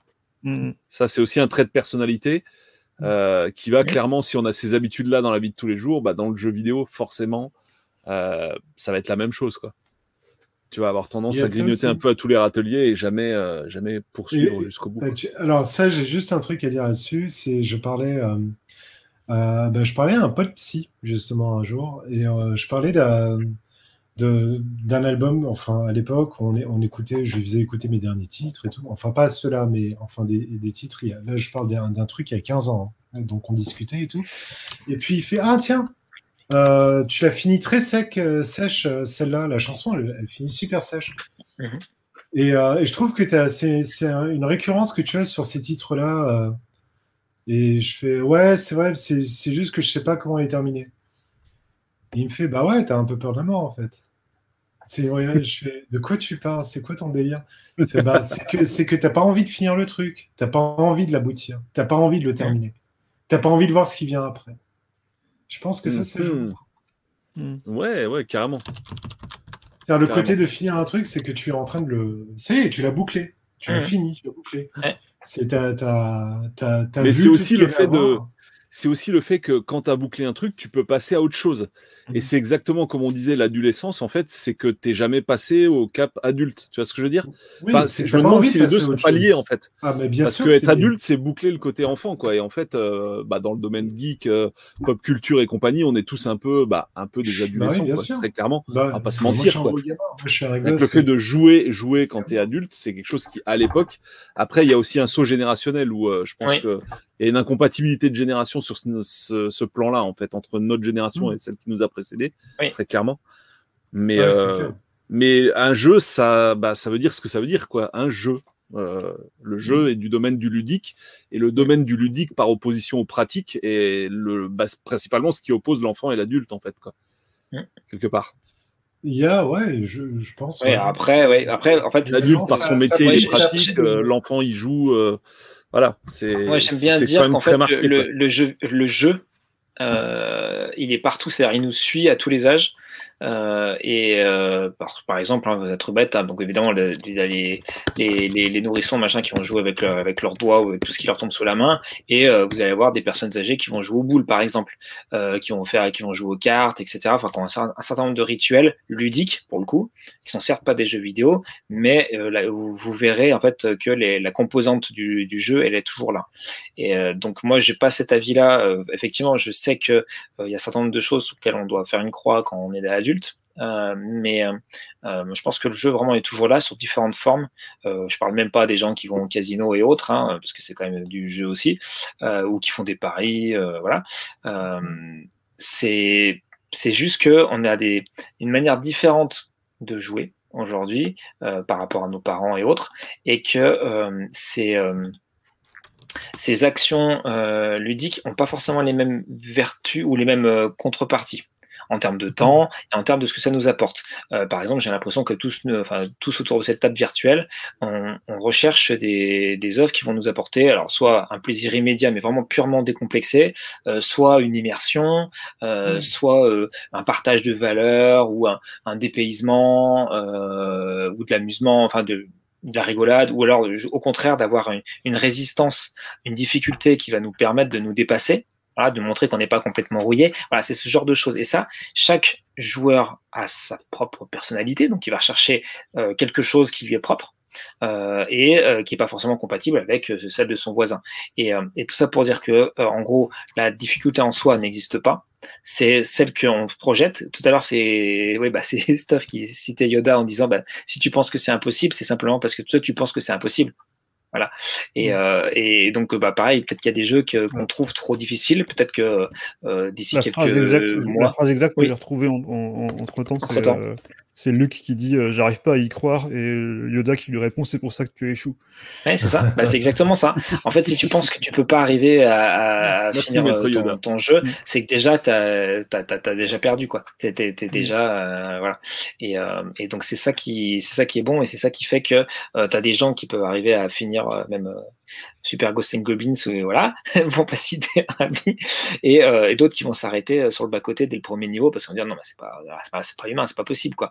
Voilà. Mais elle est euh, euh, enfin je pense que potentiellement n'importe qui peut le finir en, euh, avec un peu de persévérance et en apprenant les, les, les patterns, mais il faut le vouloir. Et encore une fois, ça c'est vraiment purement subjectif. C'est est-ce que ça va vous amuser de galérer ou pas. Si ça vous amuse pas, bah tant pis, il y a plein d'autres plein d'autres titres super intéressants qui pourront vous, vous amuser davantage. Et, euh, si euh, si vous, vous, vous êtes compatible avec ça, bah vous allez kiffer. Donc c'est exactement le message final que je voulais dire par rapport à Returnal. C'est pas un jeu pour tout le monde, clairement. Ceux qui vous diront le contraire euh, bah, sont pas honnêtes.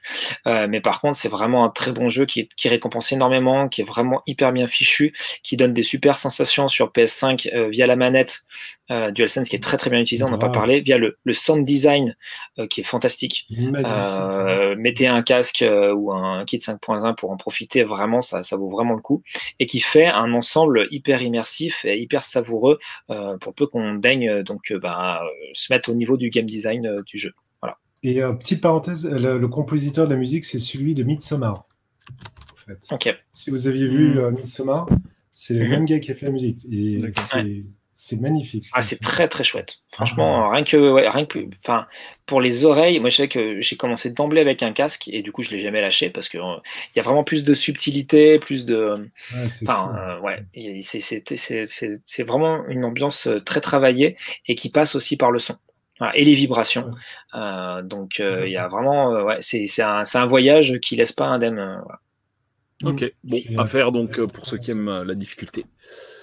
Bon, les petits amis, on a fait le tour de la question. Vous, ouais. en, au niveau psycho, je trouve que c'était intéressant. Il y a quand même pas mal de trucs qui sont sortis. Et on n'a pas parlé que de jeux vidéo, donc vous voyez qu'on n'est pas non plus euh, complètement fermé à notre univers. Euh, voilà. Non, ce que je voulais dire aussi, c'est vrai que euh, le jeu, bah, ça s'appelle un jeu, donc c'est vraiment rattaché quand même à l'enfance, mais euh, le jeu vidéo, ce qui nous, enfin, ce qui fait un peu le pont avec la génération précédente, c'est que c'est aussi avant tout un art. Et dans la génération précédente, les adultes s'intéressent et enfin s'intéressaient déjà aux arts. Il y en avait qui aimaient les tableaux, d'autres qui aimaient la musique, etc., etc. Mmh. Et au final, en fait, le seul truc, enfin, ce qui nous différencie, c'est que l'art auquel nous on s'intéresse aujourd'hui, enfin nous, euh, voilà, les gamers quoi, mais maintenant ça commence un peu à devenir une majorité. Euh, bah en fait, il se fait que c'est du jeu et bah mécaniquement, euh, voilà, c'est c'est pour ça que c'est, enfin, c'est, connoté enfant, mais je veux dire, ça reste quand même avant tout, pour moi, ben, ouais, fr franchement, un art qui, qui doit être considéré, considéré comme tel et qui doit être apprécié comme tel, de toute façon. Et, euh, et le fait de, bah, de savoir apprécier une œuvre, bah, c'est bien, c'est bien une caractéristique d'adulte aussi, quand même, avant oui. tout, même peut-être euh, avant. Oui, avant après, bon, tous les âges peuvent, peuvent comprendre, mais encore une fois, pour apprécier une œuvre, et surtout quand elle est un petit peu euh, complexe d'accès, difficilement accessible parce que voilà, ouais. un peu opaque, et c'est de se mettre au niveau de l'œuvre, et c'est de comprendre euh, ce qu'a voulu dire l'artiste. C'est exactement la même chose en fait. C'est même euh... aussi simplement, t'es pas obligé de connaître. En fait, euh, par exemple aussi on, à la maison, on est vachement dans l'art, donc enfin c'est l'art, c'est vraiment ma vie. C'est vraiment mm -hmm. le truc euh, qui m'est plus important. Ma vie, mon œuvre. Et euh, non, mais c'est j'ai oui alors je l'ai vécu juste obscur d'art qu'il y a des musées de jeux vidéo, mais sauf en France en fait. Tu vois. si si, il y en a, il y en a quelques uns. Oui, il y en a, euh... mais enfin voilà, c'est pas, on n'est pas à New York ou euh, tu vois. Ah non, non, c'est pas encore. Ouais. Voilà. Ouais, non, Alors, on a coupé Rabi par contre. Et on non, disait l'arche.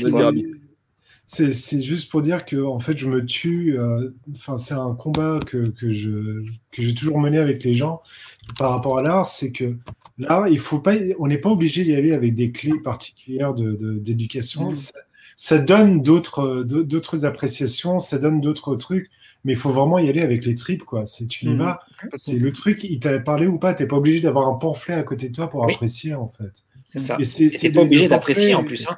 Mais c'est ça, t'es même pas obligé d'apprécier, c'est pas grave, c'est pas important en fait, c'est pas la fin du monde. C'est juste de est-ce que ça t'a fait sentir quelque chose? C'est pas où j'aime, j'aime pas. C'est est-ce que comment tu t'es senti? Bah, Ah putain, ça m'a oppressé. Ah putain, ça m'a fait du bien. Ah putain, c'était un peu con, mais c'était drôle, il y avait un truc marrant. Bah putain, ça c'est génial. C'est pas genre systématiquement donnez-moi du plaisir, donnez-moi du plaisir. Non, mmh. c'est la différence entre l'entertainment et l'art il y a ça aussi. Le jeu vidéo a du mal à, jusqu'aujourd'hui, il y a très peu de jeux vidéo qui arrivent à faire la différence entre l'entertainment et l'art. Mm -hmm. Et ça, c'est, si vous voulez, un jour, on, on pourra en discuter plus ouais, sur l'entertainment. C'est un autre débat. C'est vrai que ça devient tellement une industrie maintenant que la prise de risque commence à bah, disparaître, quoi, très clairement. Ouais, et c'est bien dommage, quoi. Euh... Heureusement qu'il y a l'indé, quoi. Ouais, ouais, voilà. Et même dans les, enfin, ça, t'as quand même la Returnal prouve qu'il peut encore avoir des prises de risque oui. plus euh, mm -hmm. grand public. Ouais, c'est ça. J'espère qu'il qu qu aura suffisamment bien marché, que ça, ça va encourager Sony à, à, se détourner de ce qu'ils viennent de dire récemment, où ils allaient faire que des triple A et des blockbusters, mm. bah moi, ça me plairait qu'au contraire, ils fassent beaucoup plus de, de prise de risque comme ça ou de, de jeux un peu Ça intéressants. par, Enfin, contre, ça- ça, par contre, pour revenir à ce qu'on disait tout à l'heure sur le, sur le Game Pass, ça peut, ça peut aussi être un genre qui peut se développer sur des plateformes comme ça, où tu pas forcément, euh, où tu as des grosses locomotives qui vont pousser le service, mais que du coup, tu peux avoir aussi des choses plus, euh, plus personnelles qui vont profiter de la même, de la même plateforme. Euh, Ouais, après, moi, j'aime bien le côté engageant trucs- quand même. Mm. C'est D'un achat militant, aussi entre le- guillemets. Mais Oui. effectivement. C'est peut-être des trucs qui peuvent rester de manière euh, permanente aussi, ces Mm. titres, parce que Mm. moins cher, Mm. plutôt que les Ouais. triple A qui vont dégager rapidement de l'offre euh, de Microsoft et, euh, et pour lesquels tu vas être obligé de raquer Ça- ça parle, si, ça si parle- t'as commencé dans le les jeu. commentaires, ça- ça- je suis obligé de commenter parce que ça, ça parle d'un chef-d'œuvre artistique qui est, qui est Supercopter ou Airwolf sur Non. M5 CPC. Non. non. Et, et- et- Non, effectivement, je, je rejoins, je rejoins complètement David Soltani sur, euh, sur ce, ce merveilleux jeu qui était, qui était un- justement un exemple des jeux impossibles à finir puisqu'il y avait un gros bug à un moment C'est ça. qui avait notamment été montré par le joueur du grenier dans une vidéo qui Mm. était complètement euh, inf- infranchissable en fait. Un passage qui était infranchissable dans le jeu.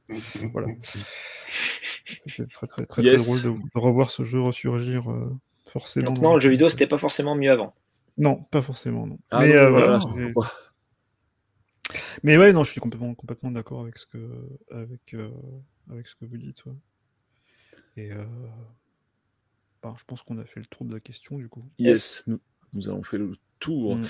Bah du coup, Mm. euh, voilà, fin de cette première émission diffusée en streaming pendant l'enregistrement. Et c'est plutôt cool parce que, ben, en fait, euh, les commentaires ont carrément rehaussé et enrichi l'émission, mais d'une Ah, force euh, incommensurable. En fait, c'est juste hallucinant. ouais, C'est cool. ju- juste génial, en fait. Donc, euh, c'était vraiment bien. ouais. Ouais, vraiment top de chez top. Donc je pense que bah, c'est la première, mais ça risque de pas être la dernière. Donc on publie une émission toutes les deux semaines actuellement, sachant qu'il y a encore bah, tout l'historique pour ceux qui prennent le train en marche, bah, que ce soit sur Spotify ou Apple Podcast. Donc il y a énormément d'épisodes. hein. Maintenant je sais pas combien on en est, mais euh, oula, ça commence à ça commence à chiffrer. Voilà, moins un puisqu'il y a celui de la semaine dernière qui a sauté, mais bon, on l'a refait et même bonifié. C'est un meilleur run Voilà, voilà. premier, franchement. Encore meilleur, ouais, carrément. Merci David, merci à tous pour vos participations, merci à ceux qui écouteront bah, l'émission plus tard, euh, en replay, que ce soit sur YouTube ou sur les plateformes de streaming incontournables. Et puis, bah, ma foi, on va se donner rendez-vous euh, bah, normalement dans deux semaines pour la prochaine émission. Euh, sur un sujet qui reste à définir, mais n'oubliez pas que vous pouvez effectuer des, bah, des suggestions, euh, par exemple dans les commentaires de cette vidéo, lorsqu'elle sera publiée définitivement. Euh, merci Franz Souling, merci à tous d'avoir été là, c'est ultra méga cool. Euh, Yes. On se donne rendez-vous du coup dimanche pour le live, un autre live qui va ressembler un peu à cette forme-là, puisqu'on va parler de l'achat au Japon. euh, du coup, euh, des proxys japonais. Euh, il va y avoir plusieurs personnes présentes sur le plateau qui vont bah, parler de leur expérience sur les plateformes d'achat au Japon. Et donc l'idée, bah, c'est d'avoir bah, plusieurs personnes qui ont pratiqué différentes plateformes, pas uniquement euh, cinq personnes qui ont fait que du Zen Market. Et on va voir ensemble bah, quelles sont les astuces, les combines, les pièges à éviter pour l'achat via les plateformes de, bah, via les proxys, afin de pouvoir faire ces petites courses au Japon tranquillou pour euh, envoyer du vide-grenier japonais en masse et pouvoir remplir vos petites étagères d'objets bah, que vous utiliserez peut-être pas forcément, comme tous les jeux que vous avez dans votre liste, liste Steam. Voilà. Les jeux ne suffisaient pas, maintenant il faut même le matos. Hein, parce que Voilà, maintenant il faut aussi. c'est ça. Et avec l'ODE, l'Everdrive et tout ça, euh, tout rempli avec toutes les collections de toutes les machines. Voili voilou. Eh ben, les petits amis, euh, que ce soit dans le chat ou autour de moi sur la table ronde virtuelle, je vous euh, bah, dis salut à tous et puis euh, rendez-vous très prochainement. Allez, bye, ciao, Yes, c'était super merci cool. Merci, merci, merci. Ciao, ciao. Bisous. Bise.